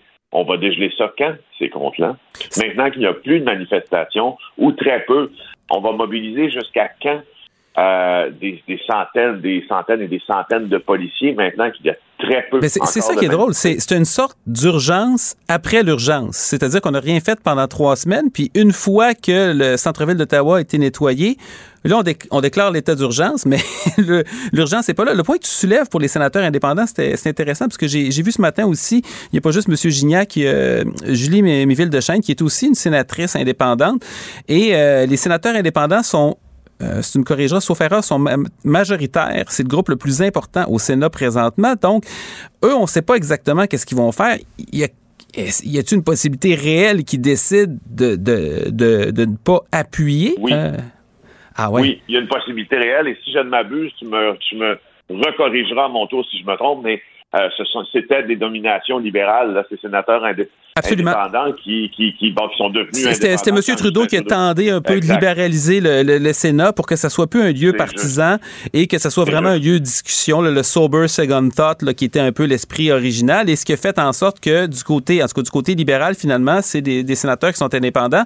Et depuis le temps que M. Trudeau est au pouvoir, euh, ben maintenant, je pense, sont 70 ou 71. En tout cas, bref, ils ont la, ils ont la majorité. C'est ça. C'est ça. Mais il y a un réel danger, moi, selon ma perception des choses, que euh, cette loi sur les mesures d'urgence ne soit pas avalisée et euh, par le Sénat. En tout cas, puis ça, me fait penser justement à, je trouve que les mots que tu, euh, que tu emploies pour décrire cette urgence après l'urgence sont très bien choisis. Mais maintenant que l'urgence après l'urgence est passée, après l'urgence, la question que je me pose, c'est est-ce qu'on avait les, et puis tu te l'ai posé aussi, et plusieurs, mais j'y reviens, exemple, sur le gel des comptes bancaires. Tout ça peut se faire aussi à la pièce. Hein. Le gel de compte bancaire, si on désigne quelqu'un comme exemple faisant partie d'une entité ou un groupe terroriste au Canada, on peut soumettre une requête à un juge de la Cour supérieure. Il peut aller geler. Et ça, dire, on peut faire ça sans, sans mesure d'urgence. Bien sûr. Bien sûr. Ben, bien sûr. Euh, et, ça se fait à de nombreuses reprises. Il y a des avocats, exemple au Québec, euh, qui travaillent chez le directeur des poursuites criminelles et pénales, qui sont attitré seulement à saisir ce qu'on appelle les produits de la criminalité. les produits de la criminalité, c'est souvent un compte en banque, n'est-ce pas? Alors oui, donc ça, ça, se fait, tu me diras. OK, mais à, ce moment-là, à quoi sert? Ben, je, te, renvoie à la question. À quoi sert la loi des mesures d'urgence? Je parle autrement que euh, politique. Il y a une question de symbole là-dedans, finalement, qui est peut-être plus ben, importante que la réalité. Ben, moi, en tout cas, je suis, je suis, euh, je suis enclin présentement à penser ça parce que aussi, pour ce qui est du, du euh, pour ce qui est du dégagement des, camions euh, de la rue Wellington puis de la rue Metcalf, il y avait de nombreux, il n'y avait pas qu'un règlement là sur lequel on pouvait se fier. Ben, J'imagine qu'il y a des règlements municipaux d'abord là. Oui, il y a le code de la route, il y a des règlements municipaux. on, on aurait pu même, et, on l'a fait, je pense, voter un, un bylaw, comme on dit à Ottawa, pour empêcher, bon, puis les klaxons la nuit, puis donc on aurait facilement adopté un règlement en toute vitesse pour euh, répondre à la situation là. Et encore utiliser tout ce que la loi nous nous permet tant, euh, tant dans son application euh, criminelle que dans son application pénale. je crois là pour déloger ces, ces, gens-là. moi, franchement, j'ai vraiment hâte. C'est rare que je me suive un débat au Sénat, mais celui-là, je le suivre. ça va être peut-être plus intéressant parce que ça soulève aussi d'autres questions. Par exemple, là, évidemment, il y a la question des comptes bancaires qui sont gelés, mais il y a aussi des gens qui sont en, prison présentement. C'est le cas de Pat King, notamment, qui s'est distingué sur euh, Facebook par des propos qui euh, montraient qu'il avait, le monsieur avait peut-être un peu besoin d'aide quant à la situation de la réalité, mais malgré ça, euh, lui est toujours en prison. Il y en a d'autres qui sont toujours en prison et ils n'ont pas été mis en prison avec à cause de la loi sur les mesures d'urgence. Donc, ça va durer combien de temps, ça aussi? Ben, ben, alors, il y a Tabarolich qui, elle, a été arrêtée jeudi dernier. C'est la première à avoir été arrêtée avec l'un de ses comparses, euh, accusé d'avoir euh, commis un méfait, conseillé d'avoir commettre, euh, d'avoir commis, voyons, conseillé quelqu'un de commettre un méfait. Donc, c'est des, infractions criminelles qui, existent avant le, le, Bon. Intéressant parce qu'au devant la juge Bourgeois, euh, de la Cour de l'Ontario, elle a dit, elle a promis en fait de renoncer à, demeurer porte-parole de la manifestation, permets-moi d'en douter, et de retourner en Alberta, ça je suis bien prêt à le croire, pour obtenir sa liberté sous condition. Il y a le fameux, comme tu euh, l'as décrit, packing, qui est un peu euh, en roue libre quant au concept euh, de la réalité et quant au concept de la xénophobie aussi, voire même de la d'être profond raciste. Il, voulait, il, voulait, il a aussi dit qu'il fallait en tout cas, de, de, de, fallait finalement, ça, ça, laisse régler en tirant une balle euh, vers le premier ministre. Là. Euh, je paraphrase, là, mais c'était pas mal l'équivalent de ça. Euh... C'était pas un appel aux armes, mais on était, on était dans la notion qu'il fallait des balles pour que ce conflit-là se termine. Tu as bien raison. Alors lui, souvent, il va rester aussi en prison. Minimalement, je crois que c'est jusqu'à mercredi. Euh, la juge a pris ses audiences en délibéré. Mmh. Encore là, on revient au même concept du départ. Encore là, on n'a pas utilisé les mesures euh, ou les particularités qui permettent la loi sur les mesures d'urgence promulguées la semaine passée. Ben non, c'est ça. Il y a de la réglementation municipale, il y a le code criminel, euh, tous les outils sont là. Donc, c'est un, un, peu un, manque de volonté. Euh, euh, sur une note euh, plus légère, euh, l'avocate, il y avait une avocate dans le vol très festif sur, sur Sunwing qui avait utilisé, je pense, des petites culottes comme couvre-visage, si ma mémoire était bonne. Et là, maintenant, elle poursuit le barreau. Oui, c'est moi franchement, c'est une histoire euh, qui est un peu euh, aérienne, sans mauvais jeu de mots, légère et soporifique, qui me qui euh, dont je veux te parler de, pas de l'importance. Non, mais moi je veux juste te dire, je suis pas un fan de télé-réalité, mais ça c'est le meilleur show de télé-réalité de tous les temps. Euh, si tu voulais recruter des, des, des, personnages qui allaient faire des affaires que tu pensais même pas que ça allait être possible, mettre ça dans un film, écoute, on l'a eu puis ça ça nous a rien coûté. Exact, mais cela, cela dit, cette, cette avocate qui, euh, ben, pas cette avocate parce qu'elle n'est pas membre du barreau, parce qu'on lui a refusé euh, l'inscription au barreau, elle s'appelle Frédéric Dumas-Joyal, c'est elle effectivement qui posait avec un slip en guise de masque, et là, elle poursuit euh, le barreau, elle dit si le refus ou la négligence d'agir du barreau devait perturber davantage, ça viendrait potentiellement mettre en péril son droit acquis d'accéder à la profession. Elle leur reproche quoi exactement? Ben, de l'empêcher de s'inscrire au barreau.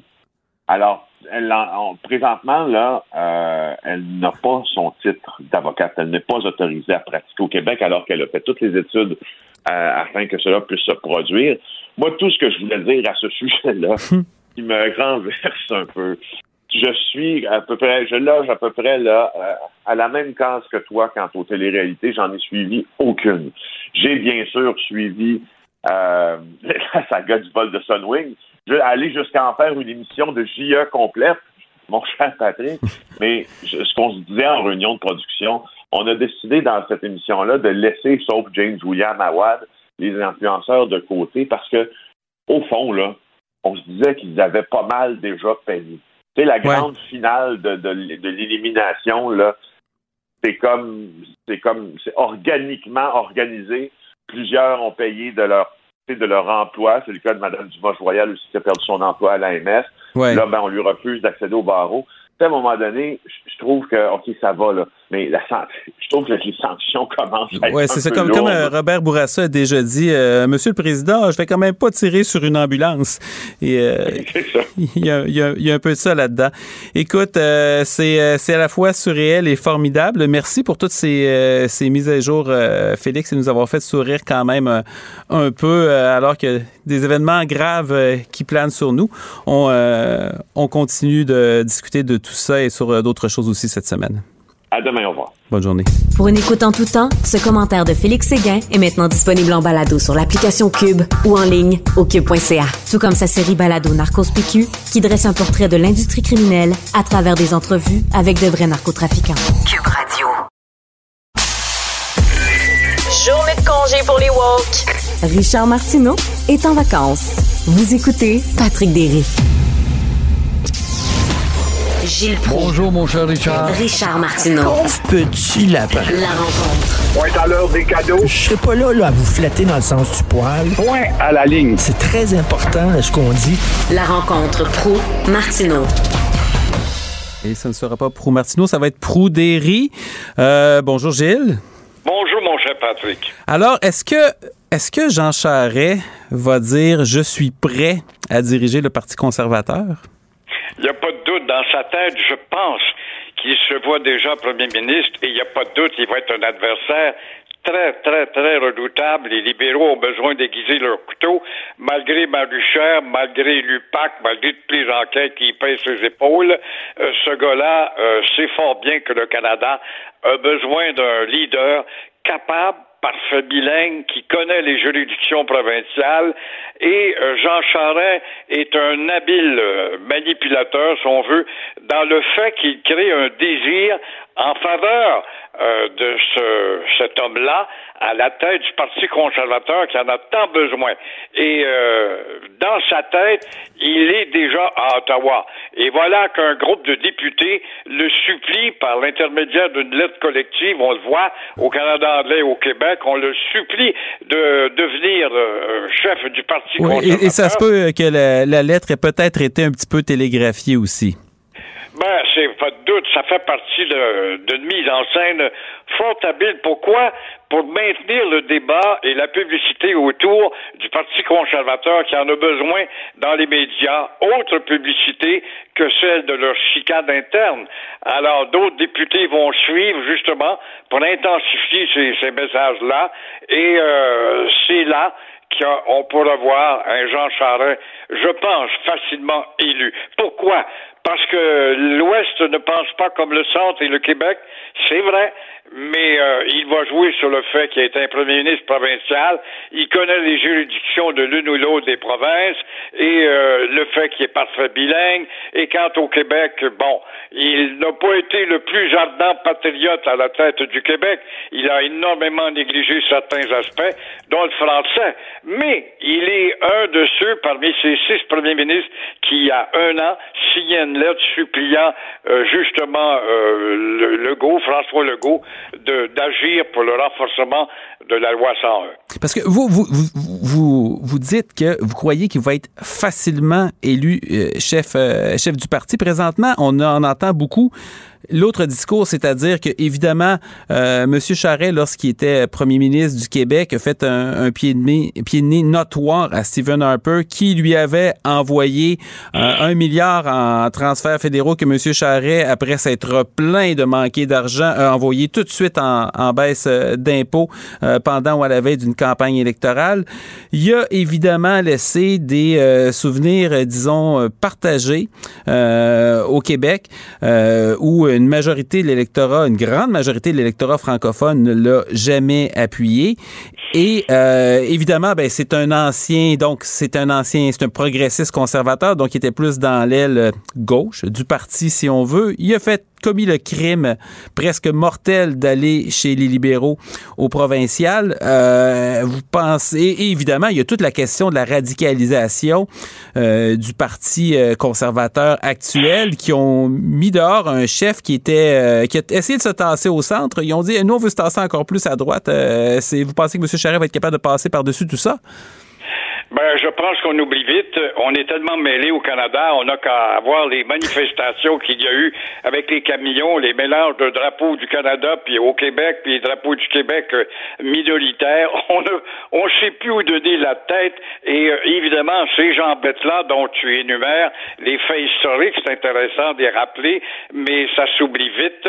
Et là, l'urgence du problème pour le Parti conservateur, qui vient d'être encanté à deux reprises, en n'ayant plus de vote universellement absolument. Il faut le rappeler parce que les deux dernières élections, le parti qui a eu le plus de votes lors des élections fédérales par un ou deux points, c'est le Parti conservateur. Ce n'est pas le Parti libéral, c'est le Parti conservateur. Donc, le Parti conservateur a été battu deux fois en ayant plus de votes.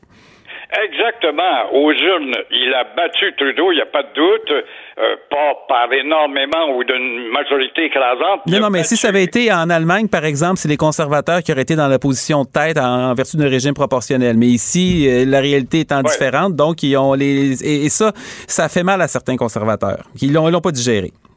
On l'a pas digéré et on sait qu'avec un gars comme Charest, il pourra rallier cette majorité, d'autant plus que Trudeau, euh, son parachute n'ouvre pas depuis qu'il a été réélu deuxième fois à la tête d'un gouvernement minoritaire.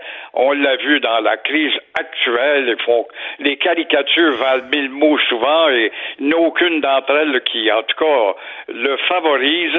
Et euh, il y a le phénomène d'usure. On brûle vite en politique. Alors, Trudeau étant comme un gars usé, va devoir, je pense, mener le combat vers une défaite certaine. Sinon, il y aura peut-être un congrès à la chefferie euh, d'ici à, ce qu'on ait une élection fédérale, mais je ne pense, pense pas encore. Je crois qu'il va devoir aller au, bâton devant Charest. Ouais, peut-être, peut-être qu'il va décider d'aller à la plage. Il l'a fait à quelques reprises alors que, alors que ça comptait. Euh, euh, vous voulez nous, nous parler des, des camionneurs qui pourraient nous promettre une deuxième période? Pourquoi pas? Après tout, on est des enfants, on est capable de chialer dans notre chaise haute.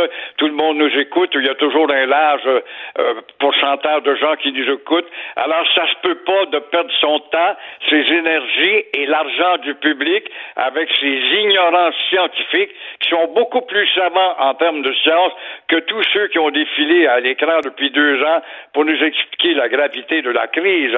C'est ça, c'est des, des, manifestations euh, de virologues et d'immunologistes c'est bien ça? ça. Oui, oui, c'est que, quelle que soit la personne qui a passé à l'écran pour nous dire c'est grave, on, on, ne les croit pas parce que les camionneurs sont beaucoup plus savants pour dire que c'est pas vrai qu'il y a une crise de COVID, c'est pas vrai qu'on a besoin d'être vacciné. Alors, on écoute ces savants-là et ils réussissent à réunir les cerveaux les plus fêlés de la société avec des gros bras très souvent. Alors, les Vincent euh, Picard, les Robert Dorion euh, qui nous promettent un deuxième volet à la contestation pour les camionneurs, ça veut dire que ce sont des sottises qui ne finissent pas. Alors, on peut comprendre maintenant pourquoi à Ottawa, on maintient et on va raffiner la fameuse loi d'intervention pour saisir justement les camions et avoir le contrôle du financement. Vous allez me dire, oui, oui, mais ça, ça n'empêchera pas la rage, puis ils vont trouver du financement peut-être d'ailleurs, mais moi, je pense que c'est par l'épuisement que le fédéral et le, politique et la police vont venir à bout de ces gens-là. C'est par l'essoufflement pour qu'ils finissent par rentrer dans leur trou et qu'ils acceptent le fait accompli. Ouais, ils vont finir peut-être par euh, s'essouffler un petit peu. Là. Moi, je pense entre autres à, ceux qui étaient partis avec euh, leurs, leurs enfants manifester. Je sais pas comment ça se vit dans le monde réel, mais ces enfants-là étaient pas étaient pas à l'école. Et euh, il y a des gens qui, en tout cas, qui travaillent pas depuis un moment, remarquez qu'ils sont pas vaccinés, ça peut être plus difficile aussi. J'aimerais vous entendre sur la situation en Europe présentement, là, qui où on, on est au bord d'un possible conflit armé en Europe, en fait, qui est déjà commencé à bien des égards. Et votre point de vue là-dessus, c'est euh, peu importe ce qui arrive, euh, Vladimir Poutine a déjà gagné. Poutine est déjà gagnant. Poutine a comme obsession, il a pris le pouvoir et euh, en 2000, si je m'abuse bien, avec euh, le rétablissement d'un équilibre Est-Ouest, c'est évident qu'à l'époque où nous avions le bloc de l'Est de l'URSS, euh, on pensait deux fois dans les démocraties, des fois arrogantes, de se confronter à l'Union soviétique, qu'on avait peut-être surévalué en termes de force militaire.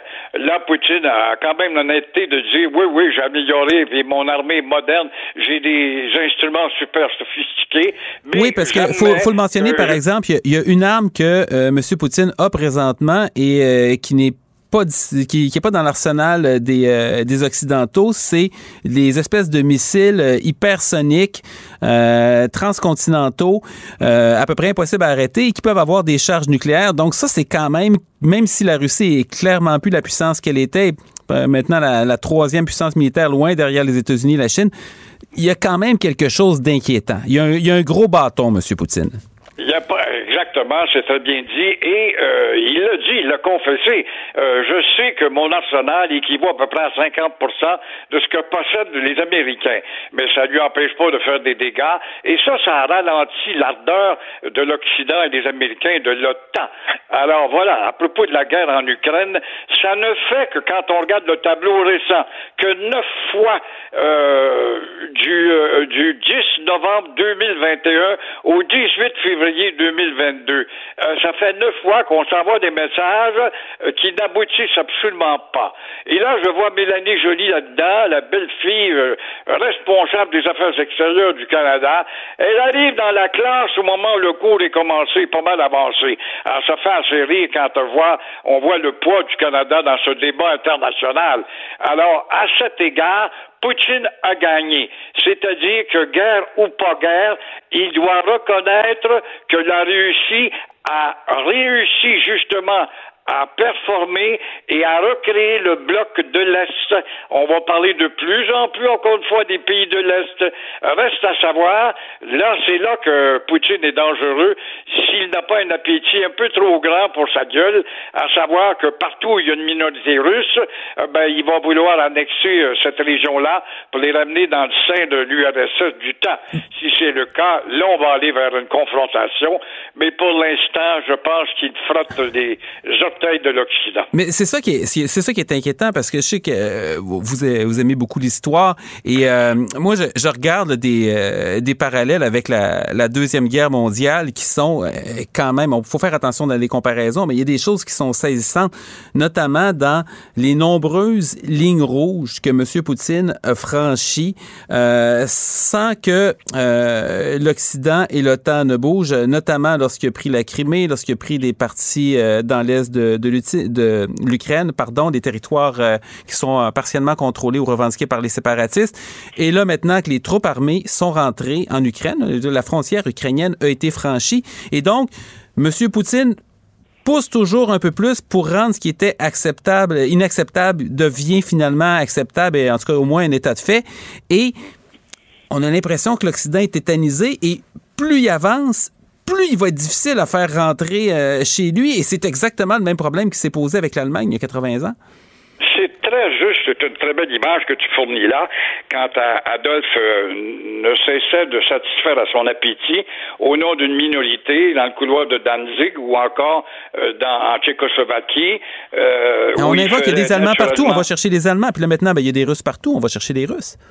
Exactement. Alors, quand on regarde, par exemple, en Lituanie, euh, je sais pas si tu as visité les pays euh, de, la mer Baltique. Non, j'ai pas eu la chance. J'ai l'occasion d'aller là et de voir le nombre de commerces aux raisons sociales en russe. Euh, on s'apercevait qu'il y avait là des minorités qui pesaient lourdement dans la vie de ces pays euh, de la mer Baltique. Alors là, ça va être quoi la prochaine étape pour lui pour satisfaire son... C'est ça le danger. C'est là que peut-être il pourrait y avoir vraiment un véritable combat. Mais pour l'instant, avec l'Ukraine, j'ai bien l'impression que l'OTAN ou enfin des pays occidentaux vont devoir euh, avaler la couleuvre. Parce que évidemment la, question qui est, différente, il y, a, plein de mauvais calculs qui avaient été faits pendant avant la deuxième guerre, puis il y, a, très peu de gens, en tout cas je pense à Churchill entre autres, qui, avait prévenu du danger, puis qui avait eu raison euh, dans ce cas de point de vue stratégique sur à peu près toute, toute la ligne, sa lecture politique était bonne. Aujourd'hui, ce qui a changé, c'est que même si on fait une bonne lecture, il y a la question des armes nucléaires qui n'était pas là il y a 80 ans. On se dit si quelqu'un est assez fou pour faire ça et qu'à un moment donné, il se sent coincé, qu'est-ce qu'il peut commettre comme geste désespéré? Fait qu'il y a ça aussi que les dirigeants occidentaux ils doivent avoir ça en tête.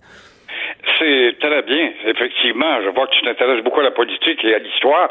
Félicitations. et effectivement, chaque combien de puissances ont le bouton rouge maintenant? Et des pays dirigés par des fous, que ce soit l'Iran ou la Corée du Nord. Euh, tu vois, en Afghanistan, on a le feu nucléaire. En Inde, on a le feu nucléaire. Israël a le feu nucléaire. Alors, ça fait une... alors que jadis, ben, c'était l'Union soviétique et les Américains qui avaient le feu nucléaire. Il y a la France qui a rajouté pour équilibrer un peu et créer une puissance militaire entre l'Est et l'Ouest. C'était la politique gaulienne qui a été vite éclipsée avec le temps et, évidemment la loi du nombre et les autres pays qui sont appropriés de l'arme. Euh, tu disais tout à l'heure, euh, la deuxième armée, c'est la troisième armée. Bon, euh, la France, à peine il y a 20 ans, était la troisième armée au monde en termes d'équipement moderne, de sophistication de l'armement Et aujourd'hui, que les vendeurs, les vendeurs du temple, les vendeurs d'armes qui augmentent l'arsenal d'un pays ou de l'autre, et quand le poids de la population comme la Chine, eh ben, tu passes au deuxième rang, puis la Russie au, au troisième rang. Et on a, on a l'impression que dans, dans les règles internationales qui sont faites pour des gens de de bonne foi. Euh, les, euh, les brutes et euh, ceux qui jouent pas selon les règles ont avantage. Écoutez, on va continuer à suivre ça cette semaine, Gilles. c'est malheureusement, ce n'est pas terminé. Ça risque de débloquer et pas dans le, le bon sens. Donc, on s'en reparle plus tard cette semaine. Merci à vous. Sans doute. À demain. Au revoir. Au revoir. Pour une écoute en tout temps, ce commentaire de Gilles Proux est maintenant disponible dans la section balado de l'application ou du site cube.radio. Cube Radio. Tout comme la série podcast de Gilles Proux, la radio, premier influenceur. Découvrez dans ce balado comment la radio a influencé le monde moderne tel qu'on le connaît d'hier à aujourd'hui. La chronique argent. Une vision des finances pas comme les autres. Alors, il y avait une, une entente entre Hydro-Québec et Énergir, dont l'objectif est de favoriser la conversion des bâtiments vers la biénergie, mais qui va faire aussi en même temps hausser notre euh, facture d'électricité. pour essayer de comprendre qu'est-ce qu'il y en est, on va en parler avec euh, Yves Daou, qui est directeur de la section argent du Journal de Montréal et du Journal de Québec. Bonjour Yves. Bonjour Patrick. Alors, alors c'est quoi ça? C'est, qu'est-ce qui se passe exactement avec ça? Puis, euh, pourquoi ça va faire, pourquoi finalement euh, une amélioration environnementale va faire augmenter notre facture d'électricité par une compagnie qui est elle-même euh, le service public et pourtant produit de l'électricité verte? Patrick, d'abord, euh, je veux juste te rappeler qu'à partir du 1er avril, tous les Québécois vont obtenir une hausse de tarif d'électricité de 2,6 je te rappellerai déjà que le gouvernement Legault avait décidé que maintenant, c'était fini les demandes de à la régie de l'énergie d'approuver les hausses de Hydro-Québec parce que lors de la lorsque la régie de l'énergie avait le contrôle, la hausse avait jamais avait justement été de 1,3% Là, ça va être l'inflation et la régie n'a plus rien à dire. Mais là, ce qu'on apprend euh, par une entente entre Hydro-Québec et son principal concurrent qui est Énergie, c'est que pour diminuer la, la, la, gaz, l'utilisation du gaz naturel pour chauffage, puis faire la conversion vers la biénergie, l'électricité, Hydro-Québec va compenser Énergie, son principal concurrent, pour 400 millions de dollars entre 2022 et 2030. Et ça, cet argent-là va être puisé à même les poches des clients d'Hydro-Québec, dont les tarifs seront augmentés. Euh, puis cette compensation-là pourrait être prolongée jusqu'en 2041. Donc, autrement dit, là, c'est les, clients d'Hydro-Québec, donc toi, moi, puis qui déjà reçoit une facture assez élevée, qui va devoir compenser Énergir pour euh, la conversion vers la bioénergie. Euh, donc, cette décision-là doit être prise par, évidemment, la Régie de l'énergie cette fois-ci. Elle doit se pencher cette semaine pour approuver ça. Mais il y a beaucoup de gens qui, trouvent que ça n'a aucun bon sens. Euh, déjà, le, euh, le ministre. Euh, Parce que c'est une, entreprise privée, Énergir, c'est la. Mais présentement, ça, a été longtemps une entreprise privée, mais ce qui est intéressant, c'est que la structure corporative d'Énergir aujourd'hui, 80% son actionnaire, c'est la caisse de dépôt, et l'autre 20% c'est le fonds de solidarité. Hmm. Donc, euh, écoute, là, c'est les Québécois qui vont payer à Énergir 400 millions de dollars pour faire en sorte qu'il y ait la conversion à la biénergie pour réduire les effets de gaz à effet de serre. Alors, donc, cette décision-là doit être prise devant la Régie de l'énergie. Évidemment, il y a beaucoup de groupes euh, qui s'opposent à cette, euh, à cette entente-là. Et même, euh, il y a le, le Sylvain Gaudreau du Parti québécois qui dit c'est comme si on imposait une taxe sur l'électricité verte pour soutenir l'utilisation du gaz naturel. Ben, c'est ça. Ce que j'allais dire, ça, fait penser, c'est un peu comme si on disait, euh, bon, ben regardez, euh, les pétrolières, euh, là, les gens s'en vont de plus en plus vers l'électricité, notamment pour les voitures électriques. Donc, on va vous compenser. On va, on va compenser votre perte pour être dans un secteur qui est excessivement polluant. Fait que d'un côté, on taxe le carbone, mais de l'autre côté, on subventionne les entreprises qui s'y sont accrochées peut-être un peu trop longtemps. Exactement. Puis là, ce qui est euh, bon, je te rappellerai, je reviens sur cette, cette annonce-là de logo que maintenant euh, le gouvernement n'a plus de besoin, euh, Hydro-Québec n'a plus de besoin de passer devant la régie de l'énergie pour l'augmentation des tarifs d'électricité. Mais dans ce dossier-là de, du 400 millions, ils vont devoir passer devant la régie de l'énergie et il va y avoir beaucoup d'opposition. on verra si ils vont donner l'accord à cette, à cette entente-là. Mais de mon, mon, mon intuition et celle de plusieurs, c'est que cette entente-là va, va, va, passer euh, directement. Et je te rappellerai hein, aussi que Sophie Brochy, qui est aujourd'hui PDG d'Hydro-Québec, a été la grande patronne d'énergie pendant des années. Ben oui. Et donc, donc euh, c'est drôle. Elle, ah oui, hein? Donc, euh, elle a probablement fait. Euh, il y a eu des discussions autour de cette entente-là et elle dit clairement, en tout cas Hydro-Québec nous dit qu'elle s'est récusée de toute discussion avec son ex-employeur au sujet de cette entente-là. C'est drôle parce que l'électricité, c'est quelque chose qui est accessible à peu près à la quasi-totalité euh, des, des, domiciles au Québec. Euh, puis on est une exception. Au, Canada, il y a d'autres provinces qui, euh, qui reposent sur d'autres modes pour la production d'électricité, que ce soit le gaz naturel ou que ce soit même nucléaire, dans le cas de l'Ontario. Mais ici, l'électricité est accessible. Donc, quelqu'un qui fait le choix du gaz naturel, il choisit de se connecter à une forme d'énergie euh, qui est plus polluante. Et euh, donc, euh, il y a quelque chose d'un petit peu étrange là-dedans, non? Oh oui, puis Hydro-Québec dit qu'il affirme qu'au contraire, que l'entente va minimiser l'impact tarifaire, puis ça va permettre de décarboniser le chauffage et de passer à travers la période critique des pointes hivernales. Mais euh, ça, euh, moi, je pense que ça va coûter cher euh, pour les, pour les clients d'Hydro-Québec, dont les Québécois, qui déjà vont avoir une facture au 1er avril de 2,4% Et là, j'ai bien hâte de voir ce que va faire le, gouvernement Legault parce que tu sais que le taux d'inflation est à 5,1% Est-ce qu'ils vont augmenter les tarifs d'hydroélectricité à 5,1% l'année hmm. prochaine, compte tenu que c'est l'inflation qui détermine le tarif? Ça va être un, enjeu, à mon avis, extrêmement important pour le gouvernement Legault l'année prochaine. Il y a un contre-argument à faire là-dessus qui peut, qui peut être intéressant. Je n'ai pas les statistiques exactes en tête, mais je me rappelle d'avoir vu que le coût de l'électricité au Québec, quand on le compare à le reste de l'Amérique du Nord et même l'échelle du pays, c'est ça peut être 3, 4, 5, 6 fois moins cher au Québec. Donc, on a une électricité qui est incroyablement peu coûteuse et euh, il peut avoir des effets pervers à ça, c'est-à-dire que on est peut-être un peu moins incité à l'utiliser de la façon euh, d'économiser finalement son utilisation. Et là, alors que la demande augmente pour toutes sortes de produits qui consomment l'électricité, notamment les voitures, par exemple. Donc, est-ce qu'il y a un cas environnemental à faire pour euh, une électricité qui reflèterait un petit peu plus euh, le prix réel? Et après ça, évidemment, ça va dans les coffres de l'État, donc on, on peut subventionner toutes sortes de choses avec ça.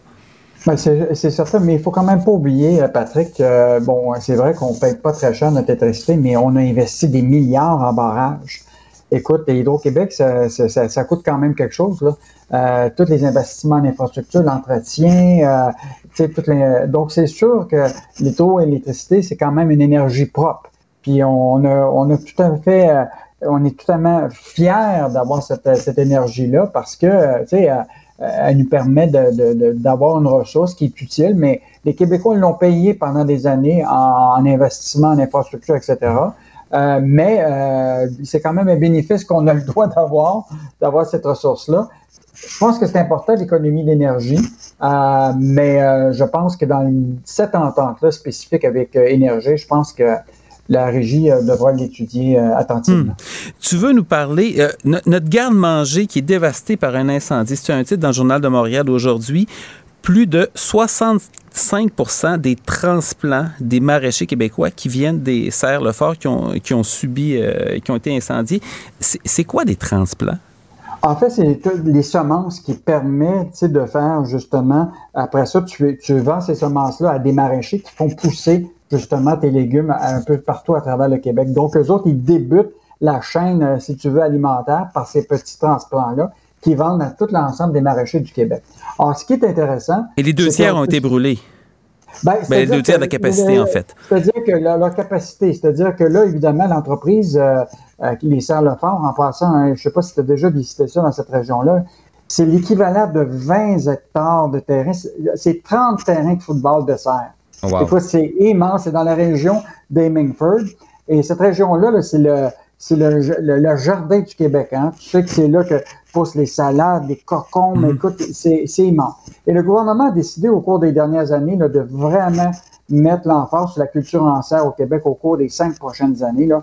Euh, écoute, ils ont investi 112 millions de dollars là, euh, au cours des prochaines années pour augmenter euh, la culture de serre. Mais là, hier, un choc assez important. Écoute, il y a eu un incendie euh, qui est dans ce complexe-là, à Sainte-Clotilde de, de Châteauguay. Évidemment, c'était évidemment éteint par les, les, les, les pompiers de, de, de, la région. Mais il en demeure pas moins que c'est un choc. Même les, gens qui sont dans le secteur de la production maraîchère disent qu'il va y avoir des retards certains euh, dans le, développement de, la culture maraîchère au Québec en raison de ça, parce que c'est eux autres qui ont 65 des transplants de maraîchers au Québec. Mais tout le monde s'est... L'entreprise s'est fait, fait rassurante hier en disant qu'il y aura des retards, mais que finalement, peut-être qu'ils vont être capables de livrer la marchandise. Et je, je, te, je, te, je te dis en passant que cette entreprise-là a été en difficulté financière pendant une certaine période de temps. Et il y avait des Ontariens et des Américains qui s'étaient intéressés Hmm. à cette, euh, cette compagnie-là. Et là, le, le, premier ministre Legault, il s'était dit ah, il faut que j'empêche les Ontariens ou les Américains d'acheter ce garde-manger du Québec.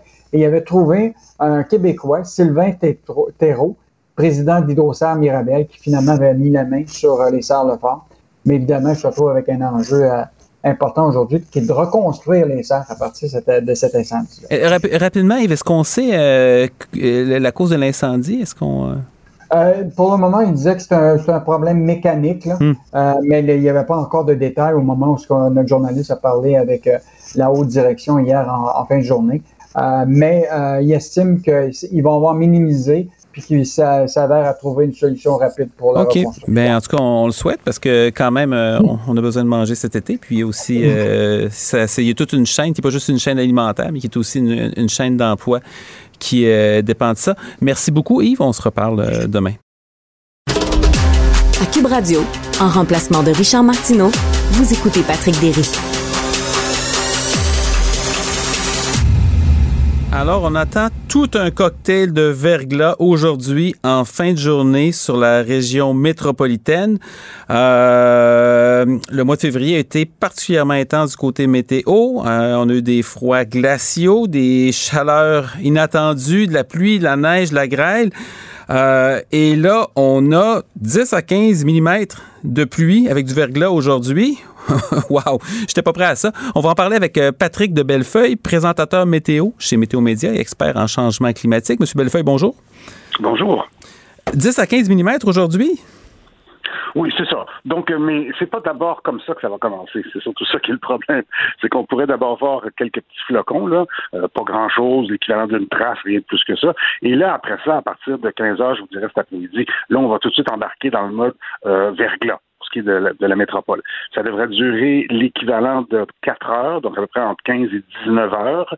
On devrait recevoir, je vous dirais, à peu près 10 mm.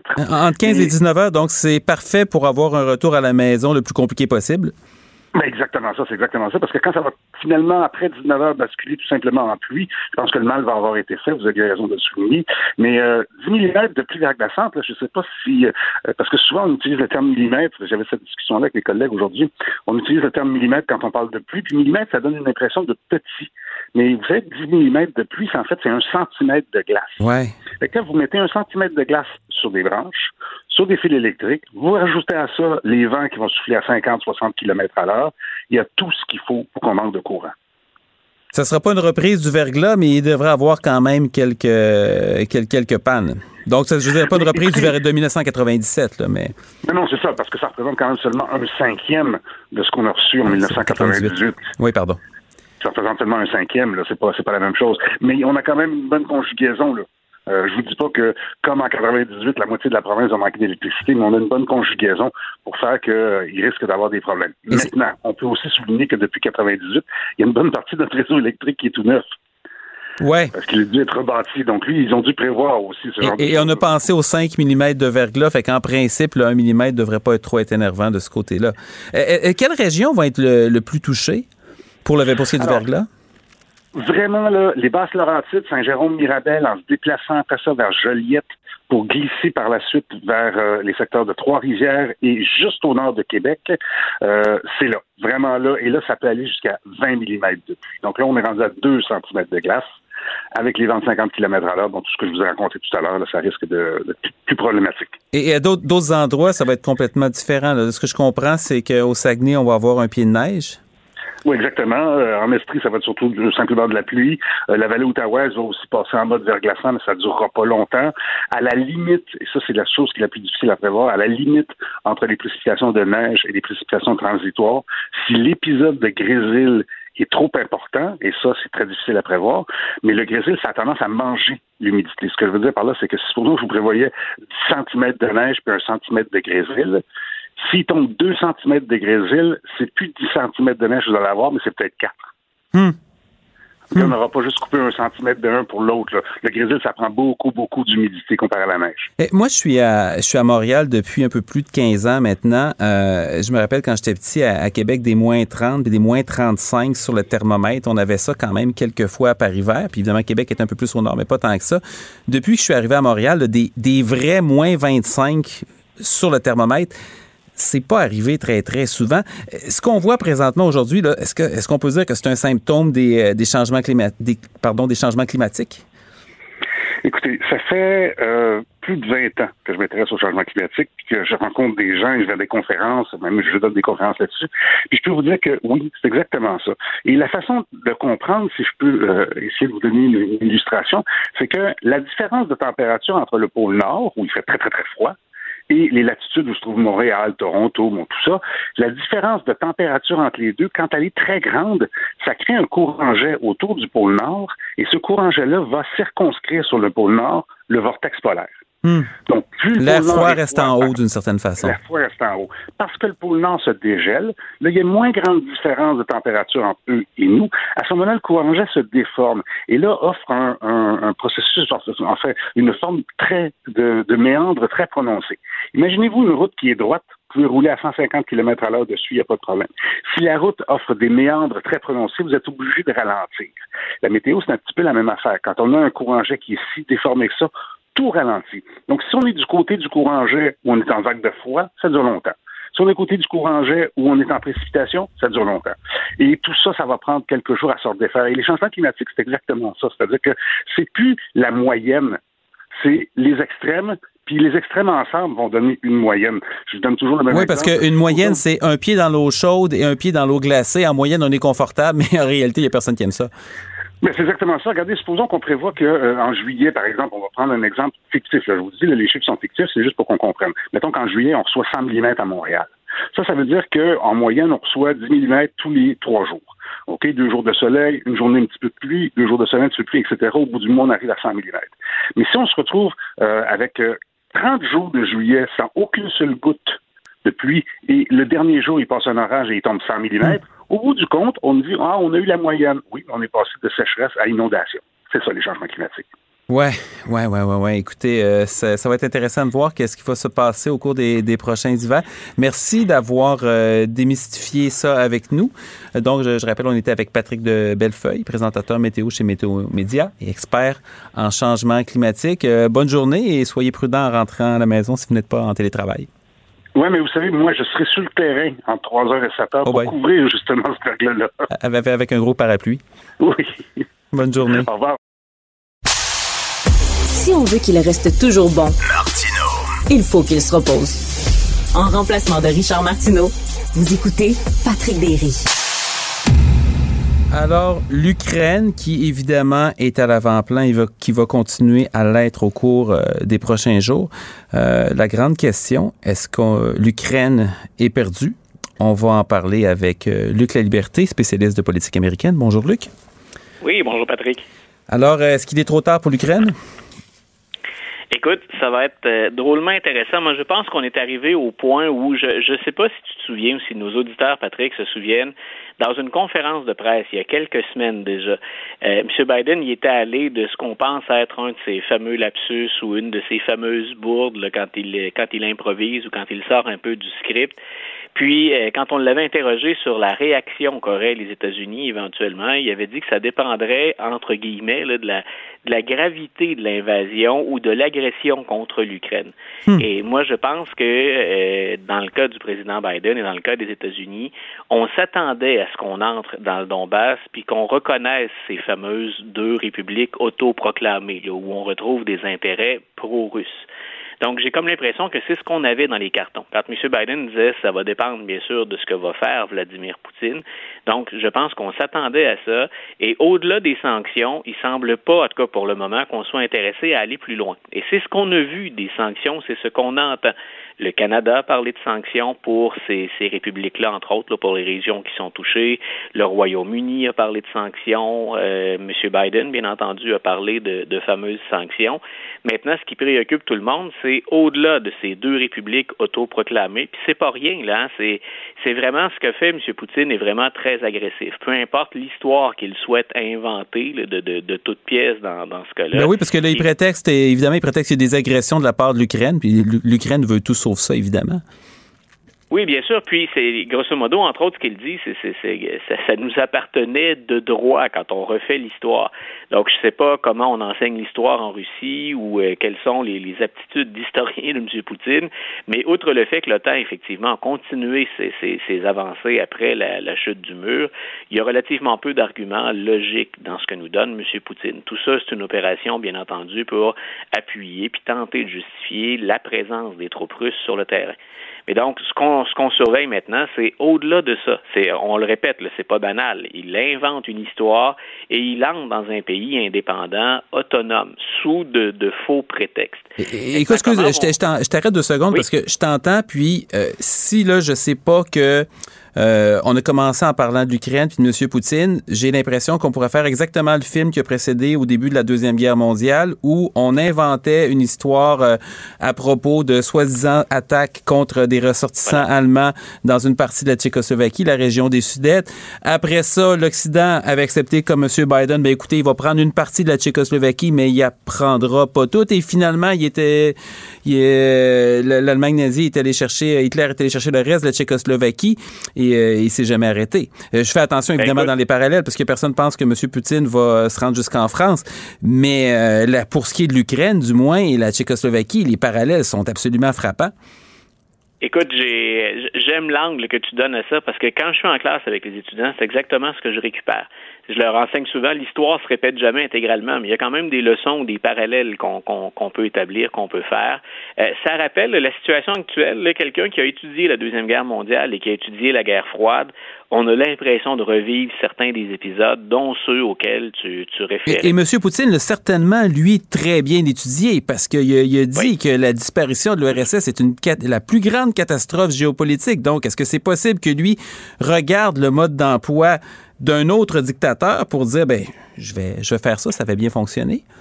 Et ce qu'il et ce qu'il dit grosso modo, c'est que les anciennes républiques soviétiques ont été arrachées à la Russie. C'est là où je disais le discours est, est terriblement malhonnête. Il en oublie un bout, hein? De ces, Pardon? Il en oublie un petit bout parce que ça a déjà été des ben pays voilà, indépendants. C est, c est, ces républiques-là ont souvent souffert, bien sûr, de, de, de l'Union soviétique et, et c'est pas pour rien que plusieurs d'entre elles ou des régions avoisinantes se sont rangées du, du côté de l'OTAN. Donc, ce qui va être déterminant, puis là où, par exemple, moi, écoute, je me rappelle la thèse de doctorat de, de John F. Kennedy qui se demandait pourquoi l'Angleterre avait dormi à la veille de la Deuxième Guerre mondiale. Hmm. On est un peu là-dedans. Qui va assurer le leadership et est-ce que ce, ce, ce leadership-là peut être appuyé? Quand on regarde M. Biden, il est un peu dans ce qu'on appelle parfois en anglais un catch-22 là, ou un damn if you do, damn if you don't. Là. Peu importe ce qu'il va faire à la maison et sur la scène internationale, ça va entraîner des critiques. Bien sûr, M. Biden n'est pas seul, c'est-à-dire qu'il tente d'agir conjointement avec l'OTAN. Euh, on a vu aussi l'ONU entrer dans le jeu. On avait une réunion spéciale du Conseil de sécurité hier soir à, à 21h. Mais ce qu'il faudra voir là-dedans, c'est à quel point justement des institutions qui ont été mises sur pied et développées au moment de la Deuxième Guerre mondiale et après la Deuxième Guerre mondiale, à quel point elles font encore le travail. C'est un peu le pari que fait M. Poutine aussi ou le défi qu'il lance. Hein, c'est ben je suis en route. Maintenant, attendons de voir ce qu'on va faire. Et au-delà des sanctions, on demeure très, très, très prudent. Et moi, une des choses que je veux surveiller, c'est justement euh, ces possibilités de fissures qu'il y a entre les alliés. Déjà, on l'a vu pendant la présidence Trump, l'alliance au sein de l'OTAN ou la solidarité des pays membres de l'OTAN. Euh, M. Trump est venu ébranler ça, mais il a, il a comme accéléré des tendances qui étaient déjà en place. Les intérêts de pays européens, les intérêts euh, de l'Allemagne ou de la France sont différents de ceux des États-Unis. Donc, M. Biden n'a pas envie, assurément, de partir là puis de faire cavalier seul. Euh, le Canada est embarqué dans cette aventure-là, mais à son échelle, à la hauteur de, de ses moyens. Donc, c'est ce qu'il va falloir surveiller. Dans un temps, est-ce que M. est-ce que M. Poutine entend s'arrêter là? Ce sera déjà une chose dont on va discuter, puis une chose qui est un peu troublante. S'il devait donc porter ses ambitions un peu plus loin, est-ce qu'on est capable d'avoir un tir groupé sans faire de jeu de mots déplacés? Est-ce qu'on est capable d'avoir un tir groupé ou une solidarité euh, au sein des pays alliés? C'est une des choses qui va être particulièrement importante à observer. Puis il y a une autre difficulté aussi, c'est-à-dire que même si on tire les leçons de l'histoire puis qu'on veut les appliquer de façon intégrale, il y a une donnée fondamentale qui a changé, c'est le dictateur qui, qui a sévi en Europe il y a un peu plus de 80 ans. Il n'y avait pas d'armes nucléaires. Et là, maintenant, même si tu dis, OK, c'est correct, on va l'arrêter, mais euh, il y a, M. Poutine, il a un profil quand même un peu spécial, un peu mégalomane. Et euh, s'il se sent coincé, si euh, on l'attaque trop fort, est-ce qu'il peut décider après ça de, de, sortir des armes, de faire des dommages absolument considérable. C'est la question, c'est même plus de savoir si on peut le bloquer de façon militaire, si on a la puissance pour. C'est, euh, il peut quand même euh, mettre l'Europe à feu et à sang si jamais euh, il saute une coche. Écoute, ce que, ce que tu évoques là, moi, d'ailleurs, j'ai été étonné que dans les médias occidentaux, on, on ne mette pas plus l'accent là-dessus. M. Poutine lui-même, la fin de semaine dernière, a comme suggéré, comme on dit dans le langage populaire, sur le side, hein, il a dit, en passant, on, on reprend des essais nucléaires. Et le message était très clair. Euh, L'Ukraine, d'ailleurs. Avec des missiles hypersoniques qui peuvent aller frapper à peu près partout sur la planète et est impossible à arrêter. Voilà. Voilà, donc c'est là où je dis, hein, la, la, la, puis tu, tu, tu décrivais un leader euh, mégalomane, c'est là où je dis, on, on, est vraiment dans des moments cruciaux. Le, M. Poutine, il vient de défier le reste des pays qui se rangent habituellement derrière l'Ukraine. C'est très, très clair. Le prétexte est fallacieux. Il n'y a rien qui tienne la route là-dedans, mais il y a maintenant des Russes qui sont entrés, des forces russes qui sont entrées en Ukraine. Le défi, il est très clair. Ce qu'on pense parfois être du bluff, ben on peut pas être rassuré ou se dire que ce n'est que du bluff avec M. Poutine. Il s'agit de regarder, par exemple, la Crimée pour se rendre compte que s'il bluffe parfois, hein, puis qu'il va prendre tout ce qu'on lui donne avant de reculer ou avant d'accepter un compromis, il n'y a personne qui peut dire que c'est l'avenue qu'il va emprunter présentement. on a l'impression que tout repose un peu sur un certain espoir que M. Poutine se contente de pas trop prendre de, gros, de grosses bouchées et que peut-être que ça fasse tellement mal à l'économie du pays euh, qu'il n'aura pas le choix de s'arrêter. Mais sinon, euh, c'est quand même inquiétant. Écoute, euh, merci Luc pour cet éclaircissement. On va voir peut-être l'occasion de, de, de, de, se reparler de ça. Un mot, en, ceci dit, sur le le procès des trois policiers qui intervenaient en même temps que Derek Chauvin lors de l'arrestation qui a euh, causé la, mort atroce et euh, vue par des millions de gens de George Floyd. Euh, il y a quelque chose d'exceptionnel dans, dans ce qui se passe présentement sur la responsabilité policière il y a trois autres agents, les agents Quang, Lane et Tao, euh, qui étaient, le, procès était, euh, était commencé cette semaine, puis ils ont eu l'occasion de s'exprimer. C'est quelque chose qu'on ne voit jamais. Et qui ont, qui ont essentiellement qui ont regardé M. Floyd mourir. Ben voilà, c'est ce qu'on leur reproche. Et c'est un peu plus complexe que ça, bien entendu, devant les mhm. tribunaux. Mais Chauvin est condamné 22 ans et demi, euh, et c'est très, très clair là, que ça, ça faisait pas de doute l'issue de son procès puis la, la, sentence. Maintenant, les trois autres, de quoi sont-ils accusés? Un, et là, ça, ça fait ressortir ce qu'on fait jamais, la responsabilité de chaque officier pendant une intervention. Donc, on a dit, ben, vous étiez là tous les trois, c'était de votre devoir, ce sont les procureurs qui disent ça, donc c'était de votre devoir d'intervenir et d'empêcher Chauvin de continuer. Et deux, ce faisant, ben, vous avez négligé d'offrir à George Floyd une assistance médicale qui, à l'évidence, était nécessaire. Il faut savoir que Chauvin, c'était l'officier le plus expérimenté du groupe. C'était un peu le meneur de, cette, hmm. de ce groupe de quatre. Et il avait avec lui, il y a un officier qui va peut-être s'en tirer, qui lui était plus loin, qui faisait du contrôle de, de, foule. Mais les deux autres ont aidé à tenir George Floyd au sol. Et eux, ah ce qu'ils mettent de l'avant, c'est nous étions des recrues, puis on s'est fié à l'officier le plus expérimenté. Mais je répète, on est en train de responsabiliser mhm. l'ensemble des policiers pour une opération. Ça, ça peut changer la donne pour des procès à venir ou encore euh, contribuer à des demandes de, de, de réforme parce que On ne fait jamais ça. C'est exceptionnel qu'on confronte comme ça des officiers, outre que celui qui a, dans ce cas-ci, péché ou qui a commis une faute très grave, c'est-à-dire, bien entendu, tuer un suspect pendant une arrestation. Ça, peut peut-être mener à, des changements dans la façon dont les policiers sont, formés, parce que la, la défense, c'est pas complètement déraisonnable de dire, écoutez, c'est dans le feu de l'action, tu es sur place, c'est la première fois que tu as une situation comme ça, mais euh, c'est quand même, les conséquences ont été funestes. Euh, merci euh, beaucoup, Luc La Liberté, pour, pour tout ça. Puis, écoute, à, une prochaine. À Cube Radio, en remplacement de Richard Martineau, vous écoutez Patrick Derry.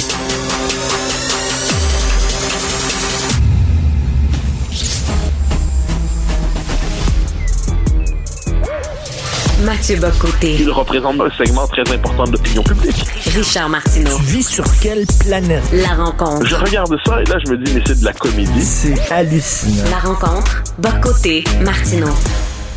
Alors, nous retrouvons Mathieu. Bonjour. Bonjour. Tu veux nous parler des seuils d'immigration qu'Ottawa souhaite encore euh, hausser? Oui, mais c'est le, M. Parizeau avait cette formule euh, très claire à propos des faits d'immigration. Il disait ça au lendemain de la crise des accommodements raisonnables. Il disait ça existe la notion de trop. Et euh, M. Lévesque disait en 70, hein, c'est une formule qui est ancienne, mais René Lévesque, qu'on imagine aujourd'hui comme une espèce d'hyper inclusif, quasi multiculturaliste, il disait il y a deux ministères de l'immigration au Canada. Un à Ottawa pour nous noyer, puis un à Québec pour enregistrer la noyade. Eh ce qu'on voit aujourd'hui avec la, la hausse délirante des seuils d'immigration proposés par, euh, par Ottawa, qui euh, bien documenté d'ailleurs par Frédéric Lacroix dans un article hier dans, euh, dans Le Devoir qui a pour titre La noyade. Eh bien, ce qu'on voit, c'est que le Québec est condamné. Déjà qu'on voyait le poids politique du Québec baisser dans la fédération de manière dramatique, hein, c'est-à-dire à, l'échelle de l'histoire, le, poids du Québec a toujours baissé dans la fédération et maintenant c'est sur le mode accéléré. Mais là, ça va se radicaliser. Et là, on voit la réponse de certains qui disent Ah ah, ben donc si vous voulez, si vous voulez conserver vos seuils, votre poids dans la fédération, vous devez aussi au Québec augmenter vos seuils d'immigration. Mais là, c'est une forme de pacte faustien, parce que dans les faits, quand on dit ça, c'est que si le Québec augmente ses seuils d'immigration, ça va entraîner une baisse, une régression démographique du poids de la majorité historique francophone au Québec, du poids des francophones. Donc, pour conserver notre rapport de force dans le Canada, il faudrait consentir à la dilution de l'identité québécoise, la dilution du rapport de force démographique des francophones au Québec. Et là, on se retrouve à quel point cette espèce de Canada dans lequel on évolue est piégé, à quel point les seuils d'immigration qu'on nous impose, dans les faits, ça relève d'une forme de marginalisation programmée et inéluctable du peuple québécois dans le Canada. Mais j'avais aujourd'hui, euh, Mathieu, un, invité qui est un, monsieur qui est arrivé d'Algérie il y a trois ans et demi. Euh, il est comptable, il est heureux d'être au Québec, c'est bien intégré. Lui, évidemment, il avait l'avantage de, parler français en arrivant ici.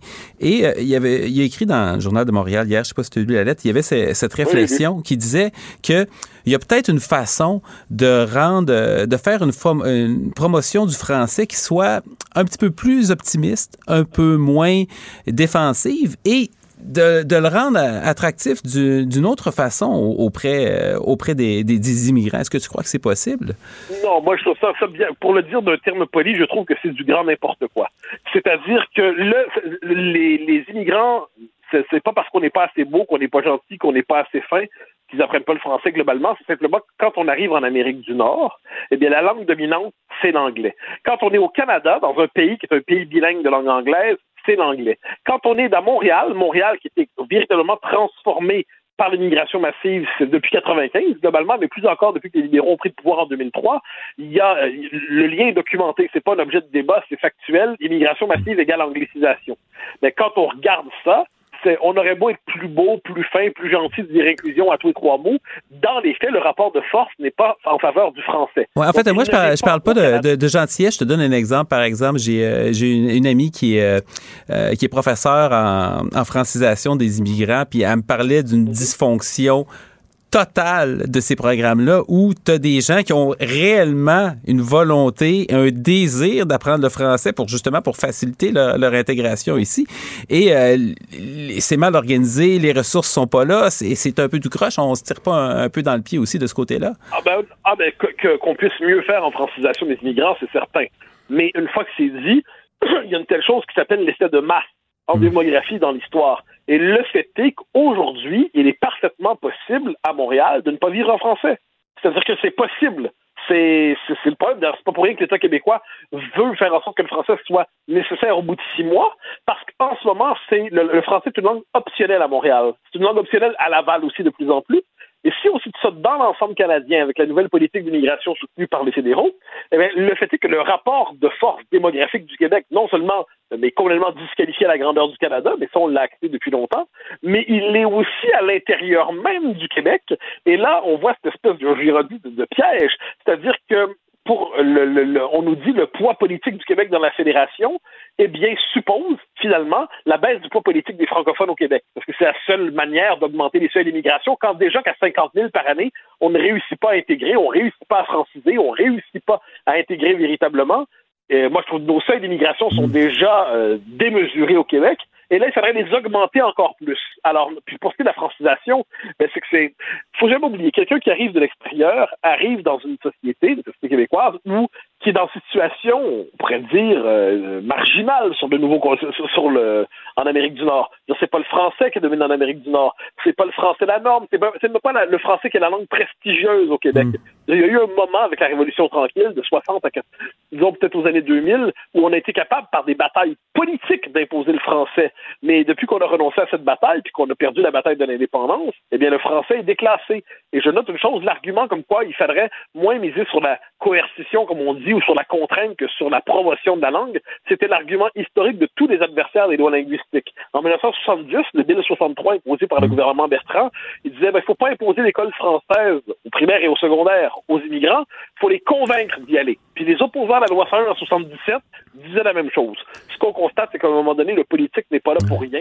Il est là quelquefois pour fixer des normes collectives. Et je pense que de ce point de vue, non seulement il faut faut diminuer l'immigration d'un point de vue québécois, puis que c'est pas possible dans la fédération, évidemment, la réponse à ça, c'est l'indépendance, mais bon, il n'est pas à veille de se faire. Et à tout le moins, il faut avoir une politique d'affirmation linguistique et identitaire très forte au Québec pour contenir à tout le moins notre érosion programmée. je pense qu'il y, a personne qui conteste aujourd'hui l'utilité de, de, la loi 101 puis de la scolarisation des, des immigrants. Euh, moi, c'est drôle parce que, tu sais, euh, j'ai tendance à, des fois à voir ça d'un côté statistique, puis je comprends que les chiffres disent pas tout, mais moi, un chiffre que j'ai retenu à un moment donné, euh, c'est présentement, il y a 94 des gens qui résident au Québec qui sont capables d'avoir une conversation en français, en tout cas selon les données du recensement de Statistique Canada. Et ça, c'est une proportion que qui historiquement jamais été aussi élevée parce que évidemment le Québec n'a pas toujours il n'y a jamais eu de Québec 100% francophone. Ça ne ça n'a jamais existé. Il y avait les autochtones avant les anglais ont été là au début. Donc sur certains plans, le, français semble faire des progrès. Puis moi, je pense à des gens que je côtoie, je demeure à Laval, qui euh, ont le choix d'envoyer leurs enfants à l'école en anglais ou en français, puis qui ont dit non, c'est important, on veut que nos, enfants aillent à l'école euh, en français. Fait qu'il y a des signes un peu de l'autre côté, non? Non, je pense pas. Je pense pas. Surtout 94% je pense que c'est le chiffre là-dessus qui est le plus trompeur de notre démographie en ce moment.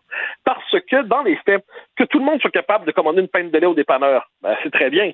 Mais le fait est qu'on pourrait avoir un Québec où 100% des gens fonctionneraient à la maison en anglais, mais 94% des gens pourraient fonctionner, euh, pourraient avoir une conversation en français. Ce serait soit une forme de francophonie folklorique ou francophonie résiduelle. Le vrai critère, c'est ceux qui vivent en français. C'est pour ça que là-dessus, il y a un combat démographique, puis je pense qu'il est assez tranché. Le vrai critère, c'est ceux qui vivent en français. Donc, c'est la langue de naissance, c'est la langue d'usage à la maison, c'est la langue des interactions sociales. Donc, ensuite, que quelqu'un qui vit à 100% en anglais dans sa vie soit capable, lorsqu'il arrive au dépanneur, de dire une pinte de lait, s'il vous plaît, je trouve ça très bien. C'est, quand même, on parle de gens qui sont scolarisés en français aussi. En tout cas, moi, dans, dans, je, pense à des. Mais tu noteras, cela dit, qu'après le primaire et le secondaire, à peu près tous ceux qui peuvent s'exfiltrer du système francophone le font chez les nouveaux arrivants pour aller dans le système anglophone. Et ensuite, il y a un autre élément, tu faisais référence à Laval, c'est un bon exemple. À un moment donné, moi, je pense qu'un des bons indicateurs de l'intégration, c'est la sociologie des comportements électoraux. Hmm. Laval, jusqu'en 2003, ça, quand le Québec vote rouge, ça vote rouge. Quand ça vote bleu, ça vote bleu. Le, sauf Chemédé, qui est le, qui est le comté, c'est le, là, c'était le West Island de Laval. Qu'est-ce qu'on a vu depuis euh, ces années-là, plus ça s'est radicalisé, c'est à cause de la transformation démographique de Laval. Laval est devenu une extension politique du West Island. Et ça, c'est un problème. C'est-à-dire, à un moment donné, quand on se retrouve avec des, des, transformations démographiques qu'on n'a pas été capable d'intégrer et qu'il y a des effets ensuite sur le français, on le voit au Carrefour Laval, qui est devenu presque de manière caricaturale ce qui est le sort qui nous attend. Quand on voit le sort réservé ensuite, la baisse du, poids du français à Laval, quand on voit la dynamique électorale qui s'ensuit, euh, on voit que c'est une espèce d'effet de l'échec de l'intégration. On le voit là. Ça va s'étendre ensuite sur la rive sud, ça va s'étendre aussi sur la rive nord ensuite. Il y a des effets à ces changements démographiques-là. Et je trouve qu'il y a un côté apprenti sorcier chez plusieurs leaders québécois qui pensent simplement que ce sont des chiffres abstraits. Non, non, non. C'est qu'à un moment donné, il y a des dynamiques démographiques, culturelles, identitaires, politiques qui suivent avec ça. Puis on va se retrouver tôt ou tard dans un environnement collectif où les, euh, les, francophones vont être dans une situation de minorité politique dans le seul État qu'ils contrôlent à l'échelle de l'histoire, c'est le Québec. Et ça, c'est pour moi l'enjeu central. Et on refuse de penser l'immigration dans ces termes-là parce que l'espèce de, de, tu vois, ça, de police de la pensée, police du langage est toujours là. Dès qu'on a une critique de l'immigration massive, on dit ah mais raciste, xénophobe, repli identitaire, fermeture, alors qu'on devrait avoir une discussion rationnelle sur les effets politiques de ces changements démographiques. Et là, on l'a devant soi on l'a devant soi. Et Ottawa veut aller encore plus loin. Et je trouve que les Québécois manquent là-dessus de, à tout le moins, les élites québécoises manquent de réflexe vital pour être capables de nommer ce qui est en train de se passer. Et, la, solution à ce moment-là, parce que là, il y a, je vais le dire en anglais, là, c'est un catch-22, euh, tu me pardonneras, mais il y a d'un côté, il y a, effectivement, il y a, il y a le poids démographique, parce que le Canada continue une politique d'immigration, comme bien d'autres pays anglo-saxons comment on fait pour le préserver, le, poids politique du Québec? Parce qu'on n'a pas de contrôle sur ce que les autres provinces vont décider de faire. Encore ben, absolument, mais, mais, ta formule est très juste. On n'a pas de contrôle sur ce que le Canada fait là-dedans. Mais on appelle ça faire l'indépendance du Québec. C'est-à-dire que la question de l'indépendance du Québec, est une question, c'est pas simplement une option favorable pour le Québec. Des options, il y en a plusieurs dans la vie. Il y a la gauche, la droite, la social-démocratie, le libéralisme, le conservatisme. L'indépendance du Québec est la condition de notre survie comme peuple. En tant que tel, j'ai jamais compris qu'il n'y a aucun peuple qui a accédé à son indépendance dans l'histoire qui s'est dit que c'était une mauvaise idée ensuite de se gouverner par lui-même.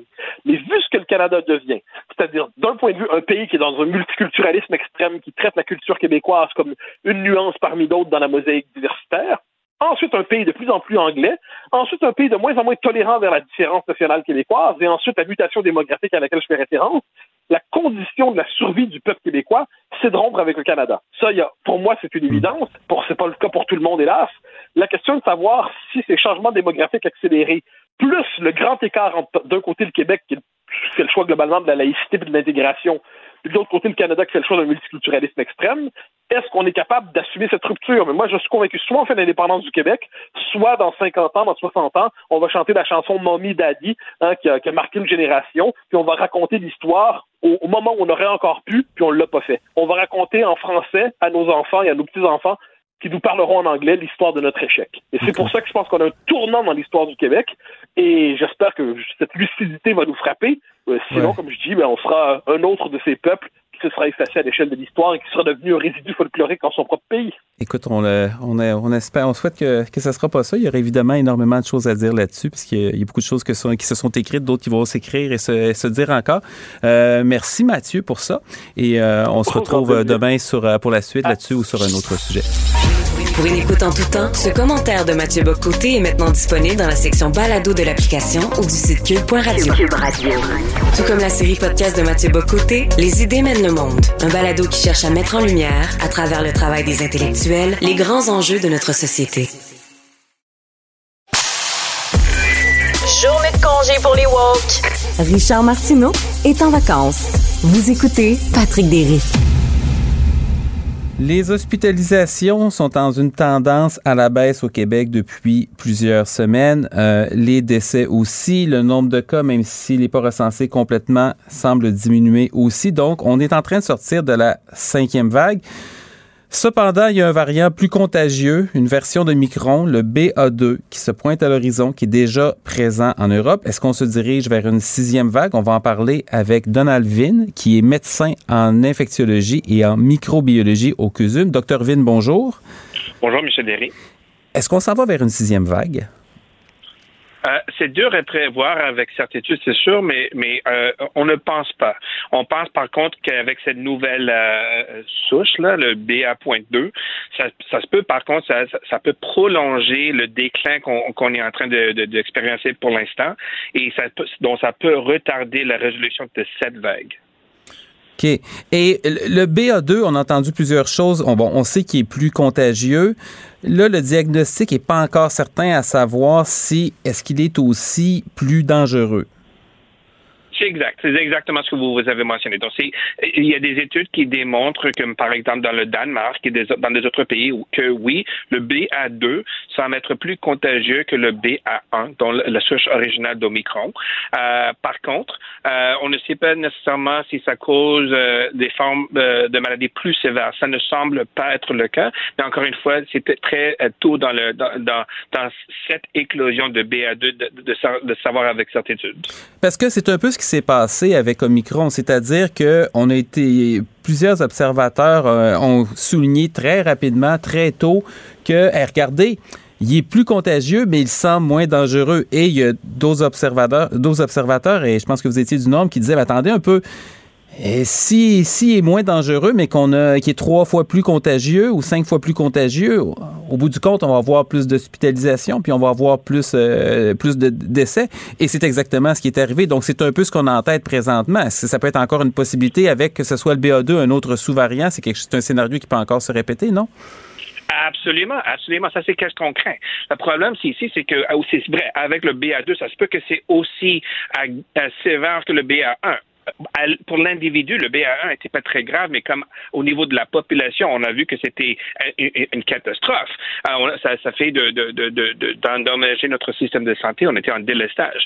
Donc, qu'est-ce qui arrive avec le BA2? C'est est-ce que ça pourrait prolonger le déclin? C'est-à-dire que on continue quand même à avoir la circulation, l'agrandissement de BA2 dans la communauté. Ça continue à amener des personnes qui sont malades dans l'hôpital et ça pourrait donc retarder le déclin euh, ou peut-être même atteindre un plateau au lieu d'un déclin, mais on, on, ne sait pas si ça va nécessairement amener à une augmentation et donc une, une autre vague. Donc, quand vous dites plateau, c'est-à-dire vivre avec le virus pourrait dire jusqu'à jusqu'à un certain degré, vivre avec des hôpitaux pleins pendant une période qui serait assez prolongée à ce moment-là.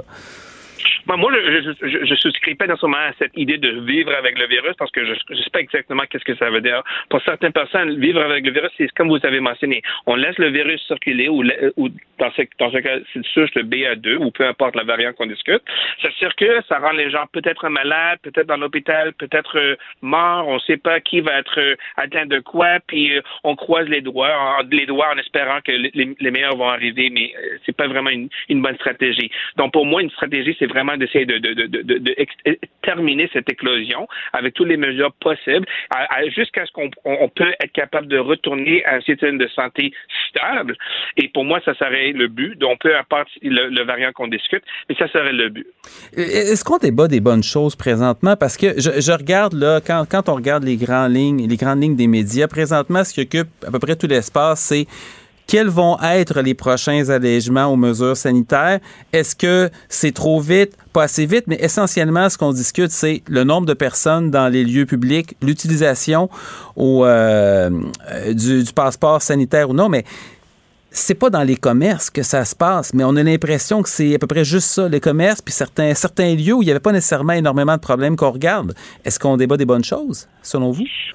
Mais c'est sûr qu'il y a plusieurs sujets, plusieurs enjeux à discuter pour comment maîtriser euh, euh, cette éclosion et ça varie malheureusement dans, dans, dans chaque région. Dans, dans, certaines régions, on sait que c'est vraiment la transmission, c'est principalement comme, ou pas principalement, mais en gros partie, ça se fait dans les écoles. On sait que les, les enfants peuvent se transmettre un à l'autre, puis après ça le ramener chez eux, dans, la, dans leur domicile, puis après ça dans la communauté, et vice versa, on peut avoir des adultes qui, qui se fréquentent, puis ils se transmettent, puis après ça, ils l'amènent à des enfants.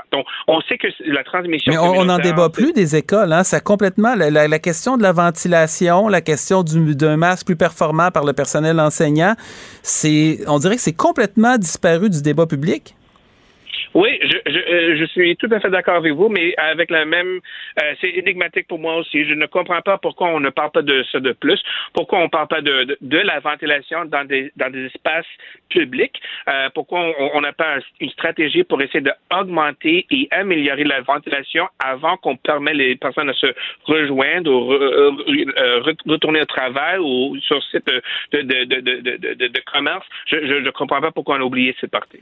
J'essaie de revenir quelques mois en arrière. Euh, quand on avait le variant Delta qui est arrivé, qui était euh, à la fois contagieux et très mortel, euh, on s'est rendu compte qu'heureusement, le vaccin demeurait assez efficace. Puis évidemment, les doses de rappel ont fait en sorte que c'est devenu bon, c'était pas un scaphandre, c'était pas une armure parfaite, mais à l'échelle populationnelle, c'était quand même très efficace personne imaginait que quelques quelques semaines, en quelques semaines seulement, il y aurait un nouveau variant qui arriverait, qui serait hyper contagieux et qu'en plus, il déjouerait les défenses euh, vaccinales, en tout cas du moins deux doses. La troisième dose, on est mieux protégé contre, contre Micron. Euh, bon, en tant qu'infectiologue et microbiologiste, un autre super variant qui arriverait, qui trouverait une autre façon de déjouer les défenses immunitaires, puis qui pourrait être encore dangereux, puis qui pourrait aussi contourner la, vaccination. Est-ce que c'est un scénario de, science-fiction ou c'est quelque chose qui est, possible? Euh, pour répondre à votre question, bref, c'est très possible. Vous avez tout à fait d'accord que la séquence de, de Delta puis Omicron, c'était une très mauvaise surprise. Par contre, si on était mieux préparé avec une troisième dose, avec la stratégie pour cibler le Delta, on aurait pu peut-être euh, s'épargner un petit peu de, de, de, de l'impact d'Omicron. En tout cas, c'est en rétrospect qu'on regarde ça. La réalité, c'est que on, on, parce que l'éclosion mondiale n'est pas contenue, c'est sûr qu'on va avoir un variant qui va émerger dans les prochains mois, peut-être 4 mois, 6 mois, 9 mois, c'est impossible de savoir, mais c'est sûr qu'il va y avoir un variant parce qu'on n'a pas maîtrisé l'infection. Tant que le reste de la planète n'est pas vacciné à deux ou trois doses, il y a des milliards d'individus qui contribuent à la reproduction du virus. Exactement. Chaque reproduction amène à une possibilité de, nouveaux variants. Et qu'est-ce qui arrive, c'est que ce variant, avec le, transport qu'on a mondial, avec les avions, les bateaux, etc., c'est très facile à, se distribuer partout. Donc, il faut se préparer qu'il va y avoir un variant. Et comment on va se préparer? Mais c'est sûr qu'avec les mesures de santé publique, la ventilation, il faut avoir une stratégie où on, peut se déconfiner dans certaines périodes, mais on doit se préparer pour être reconfiné ou de avoir des mesures plus restrictées quand il y a des explosions. Et la vaccination, pour retourner à votre question restante, c'est important, mais malheureusement, ça se peut qu'on on, doit à, un moment donné changer de, stratégie en termes de la vaccination, en termes de la formulation. Euh, on doit peut-être changer les souches qui sont incorporées dans les vaccins, euh, qui sont donnés peut-être chaque année ou périodiquement, pour être sûr qu'on est capable de, de, matcher, si, si, on veut, euh, contre les souches qui circulent. On a l'impression que la santé publique actuelle avance à reculons sur la vaccination, c'est-à-dire que sur la troisième dose, on est allé très, très tardivement au Québec dans le réseau de la santé et la population en général. La dose de rappel pour les adolescents, on arrive encore très, très tard. Il y a des pays qui ont même commencé la quatrième dose. Euh, pour ce qui est euh, de la, dose de rappel pour les enfants, encore là, euh, la santé publique semble, semble hésitante. on a un nouveau directeur, une nouvelle direction à la, santé publique qui plus d'aplomb, dans, en tout cas dans, dans ses paroles. Là, disons, c'est un peu plus facile à suivre quand il s'exprime. On a l'impression que, que le reste n'a pas vraiment changé. Je ne sais pas si vous avez cette impression-là. Mais c'est sûr que s'il y a un changement, c'est subtil. Hein. Moi, j'aurais voulu voir quelque chose d'un peu plus agressif de point de vue de santé publique. C'est-à-dire que on, est bien d'accord qu'il y a assez de données depuis le mois d'octobre qu'une troisième dose est importante. Et par contre, si on regarde les données de Québec, on est vraiment 50% de la population éligible à eu une troisième dose. Donc, on vraiment on traîne les pieds. On n'a pas atteint un niveau adéquat pour, euh, pour en termes de troisième troisième dose. On est lent à faire certaines décisions. Par contre, on est bon à faire certaines décisions aussi. Par exemple, ils sont allés dans les CHSLD pour donner une vaccination hmm. aux aînés fragiles, mais ils, sont, ils ont peut-être négligé ou, concentré moins sur les, les, aînés dans la communauté. Et ça, c'est malheureusement ce, ce qu'on voit dans les hôpitaux. Donald Vin, c'est extrêmement intéressant. J'ai euh, heureusement et malheureusement l'impression qu'on n'a pas fini de se reparler parce que cette épidémie-là, cette pandémie-là n'est, euh, pas terminée. Euh, j'espère qu'on va avoir l'occasion de discuter encore et ben merci pour ça. Avec plaisir, monsieur. Ça termine pour aujourd'hui. Donc, euh, dans, on va se retrouver demain, jeudi et vendredi, toujours en remplacement de Richard qui est euh, parti en vacances. Et moi, je vais céder l'antenne à Benoît qui va prendre le relais dans quelques instants. Bonne journée à tous. Cube Radio.